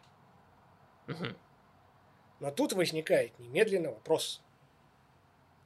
Сразу. А что, это абстрактная женщина? Чаще всего мужчина думает о конкретной женщине. Тут другой вопрос заражается, потому что большинство раз, когда, если это и что женщина, что мужчина, думают, о, можно, влюбляются, да, или гонятся за, за одним человеком, они на самом деле, мы немножко это затронули на предыдущем выпуске, они их представление об этом человеке не тот человек, а их проекция, которую они поставили на этом человеке. А вот это вот тоже момент интересный. Да, мы говорили о том, что а, человек начинает обретать значение тогда, когда его можно каким-то образом включить в свой жизненный мир. Мгм. В этом отношении, если человек начинает, ну, скажем так, переносить какие-то фрагменты своего жизненного мира на этого человека, проще говоря, этот человек становится интересен потому, что он оказывается нужен. Да. Он Да, да, да. Да, э- Мгм. это да. Но, как мы увидели, в этом, скажем так, достаточно прагматическом, а, в этой прагматической э, наклонности, да, кроется и угроза. Потому что, с одной стороны, человек может показаться нужным, но он не сможет соответствовать этим требованиям, да? Например, а, думает, что у человека есть деньги, а у него, а у него этих денег нет. Например, Да, самое да, простое. да. А, потом, а, например, а, а, проблемы закрываются, да, а проблемы решаются, а человек подбирался под эти проблемы. Что дальше? А, ну и в конце концов, да, могут возникнуть с этим человеком новые проблемы. Так часто и случается, да? Что делать? Да, Это уходит в Тре- бескон- треть- бесконечность. Третьего да. найти надо. Да, уходит бесконечность получается. Вот, в этом отношении я как раз-то и говорил в прошлый раз, да, что э, любовью можно назвать и какое-то довольно специфическое умонастроение, То есть такой способ понимания человека, да, когда ты на него уже не проецируешь вот эти свои фрагменты жизненного мира. И просто видишь его, каким он есть. Ну, можно сказать, что так. И вот это самое печальное состояние. Потому что зачастую ты понимаешь, что ты с этим человеком быть не можешь. Мне... Несмотря ни на какие эмоции, чувства и так далее, и так далее. Почему не можешь? Ну, потому что, скажем так, это не тот человек, с которым ты можешь решить те или иные задачи. Почему это, почему это возникает, когда ты его видишь, каким он есть? Почему это понятие потом сопровождается с понятием о том, что он не может, что А не потому может? что не проецируешь на него вот эти фрагменты жизненного мира. То есть не пытаешься А, увидеть, ты теперь, а, ты, не пытаешься увидеть решение своих проблем, а пытаешься понять его проблемы. М. Интересно. Тут как раз, знаете, ну, это же все зациклено, так что, типа, ты понял здесь и понял вот это. Мгм. Это, как говорит, знаете, один из самых худших способов привлечения человека, это рассказывать ему о своих проблемах. Мгм. Эм, Самый легкий способ это, чтобы они рассказывали о своих проблемах. И потом ты их там выслушиваешь и что ты говоришь. Я вот... а, Не, ну если вы человеку уже, если вы уже, получается, о чем вы сейчас говорите, то, что ты видишь человека, и теперь ты пытаешься решать его проблемы. Мне Не, кажется, не решать его проблемы. ты видишь его проблемы. а видишь его проблемы и видишь его. То есть, грубо говоря,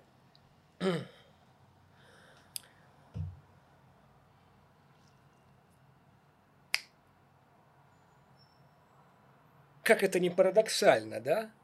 Но, любя его, ты в чем не заинтересован. Ты не заинтересован в том, чтобы за счет него решать свои проблемы. А вот парадокс. Вот парадокс. И в этом отношении как раз-то возникает проблема искренности. Потому что человек для того, чтобы привлечь другого человека, да, он должен неким образом показать нужность Да. себя для него или его для себя. Мгм. В этом отношении нужно неким образом создавать ситуацию мимикрии. Никуда не уйдешь. Создавать ситуацию мимикрии, Да. что это обозначает? Но это означает, что нужно неким образом а, ну, конструировать, а, придумывать себя. Вот мы ни разу не открыли, когда мей- Мейкап какой-то. Да, да, да. Мы ни разу в в течение этого разговора не сказали, не подняли тему типа создавания интриги Мгм. или что-то такое, ам, что мне кажется очень важно именно для начала этого процесса. Ам, Вот мы говорили, типа, а, входить в моделях, все такое, но как раз, мне кажется, интрига — это когда ты что-то показываешь извне модели. Мгм. когда как раз человек не может тебя вписать в модели, и, соответственно, он в тумане, и это вызывает у него какие-то эмоции, которые потом вызывают интригу. М, И, соответственно, о чем вы сейчас говорите, это то, что нужно как-то вот это поддерживать постоянно, чтобы держать любовь. Ну, в каком-то смысле да. Но потом это контр, а, это типа э, противоречит то, что для любови нужно, чтобы это подошло в модель. А Просто можно заиграться. Да, можешь заиграться. Мгм. Соответственно, должно входить модель, но каждый раз ты должен говорить, ты должен, ну, иногда ты должен показывать, что следующий шаг не всегда будет А, Б, С, а возможно, как, возможно, буквы из другого алфавита. Ну, Скорее случается так, что человек, когда он, э, скажем так, ну вот завязываются эти отношения, да, Ага. э, человек создает, формирует какие-то ожидания. Мгм. И в этом отношении его ожидания, да, они зачастую никак не оправдываются. Вопрос, почему не, не оправдываются? Потому что создавался некий образ, да, который а, был ориентирован, да, на совершенно другие задачи. Мгм. В этом отношении, между прочим, кстати, как раз нынешняя практика добрачного сожительства, она зачастую и служит чему? Люди хотят узнать друг друга. Мгм. Почему? Потому что они боятся вступать в брак и брать на себя формальные обязательства в ситуации, когда они-то как раз вот в эти, моде... в эти образы и играют. Вот как раз-то посмотреть за этот образ. Да, да, да. Но когда люди начинают жить вместе там несколько лет перед тем, как э, женятся. Мгм. Тогда вот... э, Вот это попытка нащупать искренность, да? Да, Попытка нащупать искренность за, э, за вот этой вот игрой, да. После- интригой. Последний, да. Потому что М, вот Интересно. э, э, э, мы- мысль, да, сейчас Да. пришла. На самом деле, да, интрига это все, конечно, хорошо. Это здорово, да? Это поддерживает интерес друг к другу. Мгм. А проблема в другом. А, знаете, вот а, можно а, нередко услышать такую мысль, особенно от женщин, о том, что женщине важно чувствовать уверенность. И поэтому существуют какие-то такие акты придания уверенности. Там, не знаю, там, а, финансовая поддержка и так далее. Но то же самое относится и к мужчинам. И вот этот момент, по-моему, кстати, не, не очень продумывается. Да? А мужчине тоже важно чувствовать уверенность. И вот женщина зачастую, стремясь или требуя знаков, которые бы поддержали в ней уверенность в мужчине, она или не очень понимает, что мужчине придает уверенность, или даже не очень знает, как это показать. И Уверенность чего? В ситуации или А. уверенность... э, уверены в другом человеке. Мгм. И, и в этом отношении большое количество, я так понимаю, а, проблем, да, Мгм. возникает как раз из-за вот этой вот, из-за вот этого дисбаланса. Мужчину учат демонстрировать женщине какие-то знаки внимания, Мгм. которые будут в нее вселять уверенность, Мгм. но сам мужчина, он или не знает, да, или не может донести до женщины, а какие знаки с ее стороны должны быть, чтобы он был в ней уверен. Отсюда М. ревность, отсюда вот эти вот различные ограничения, Да, да, да. насилие и так далее. Но и сами женщины зачастую об этом не думают. Да, здесь я с вами очень интересно. Очень интересно. Я бы сказал, что из-за этого и закончились предыдущие отношения мои. Очень интересно. Но в этой уверенности ам, есть же минус уверенности, есть же цена за уверенностью. Мне кажется, что в какое-то время может наступить а, скукота, нет? Как раз, типа, человек, вот эта мо- монотонность. Ам, так что уверенность, уверенность, но опять же не всегда уверенность, да, получается? Или Ну, смотрите, а, скорее, как вам сказать, уверенность и монотонность, да, это, думаю, все-таки разные вещи. М. Да? Монотонность – это а, характеристика, характеристика конкретных форм отношений. А уверенность – это оценка отношений в целом. Мгм. Если вы уверены в другом человеке, да, то это не потребует от вас тратить ресурсы на то, чтобы создавать какие-то дополнительные проблемы, Все, я понял. Значит, чтобы проверить или убедить себя. а, Понимаете? да, понимаю. Значит, вы, говорите, что можно все равно создавать интригу даже при полноценной уверенности. Да, безусловно. Собственно говоря, об этом великолепная а, опера Моцарта «Кози фантутти». М. Так поступают все женщины. Чтобы Расскажите мне. проверить, чтобы проверить верность своих суженых, Мгм, мужчины решают изменить свою внешность мгм, и проверить их верность. мгм. И там возникает большое количество коллизий во время проверки этой верности. Коллизия? Ну, конечно. Что это такое коллизия? Ну, как бы, как это назвать? Ам, проблемных ситуаций. Мгм. Ну Как- да, конечно. когда они начинают оказывать знаки внимания этим другим мужчинам, Ага. когда они начинают поддаваться на их флирт, Мгм. да, и так далее, и так далее.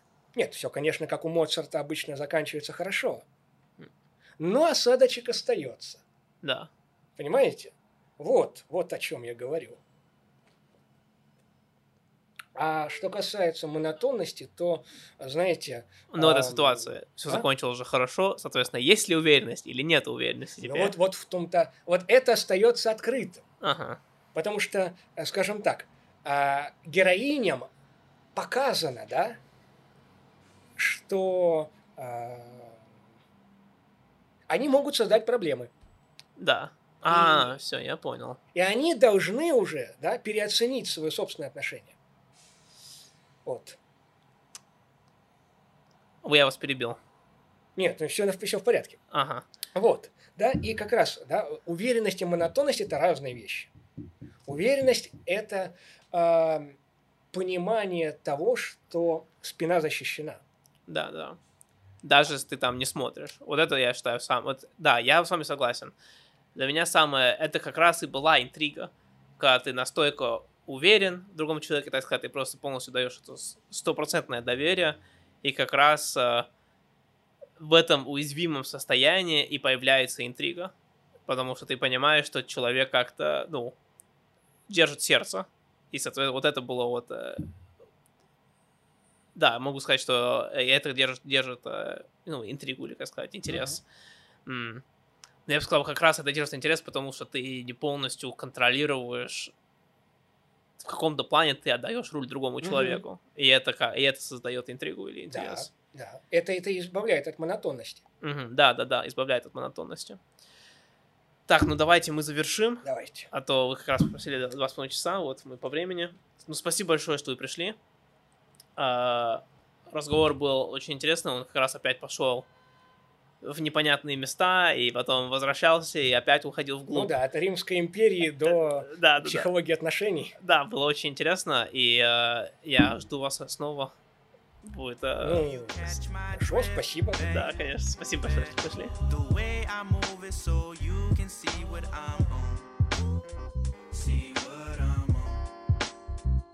This is how I live, baby.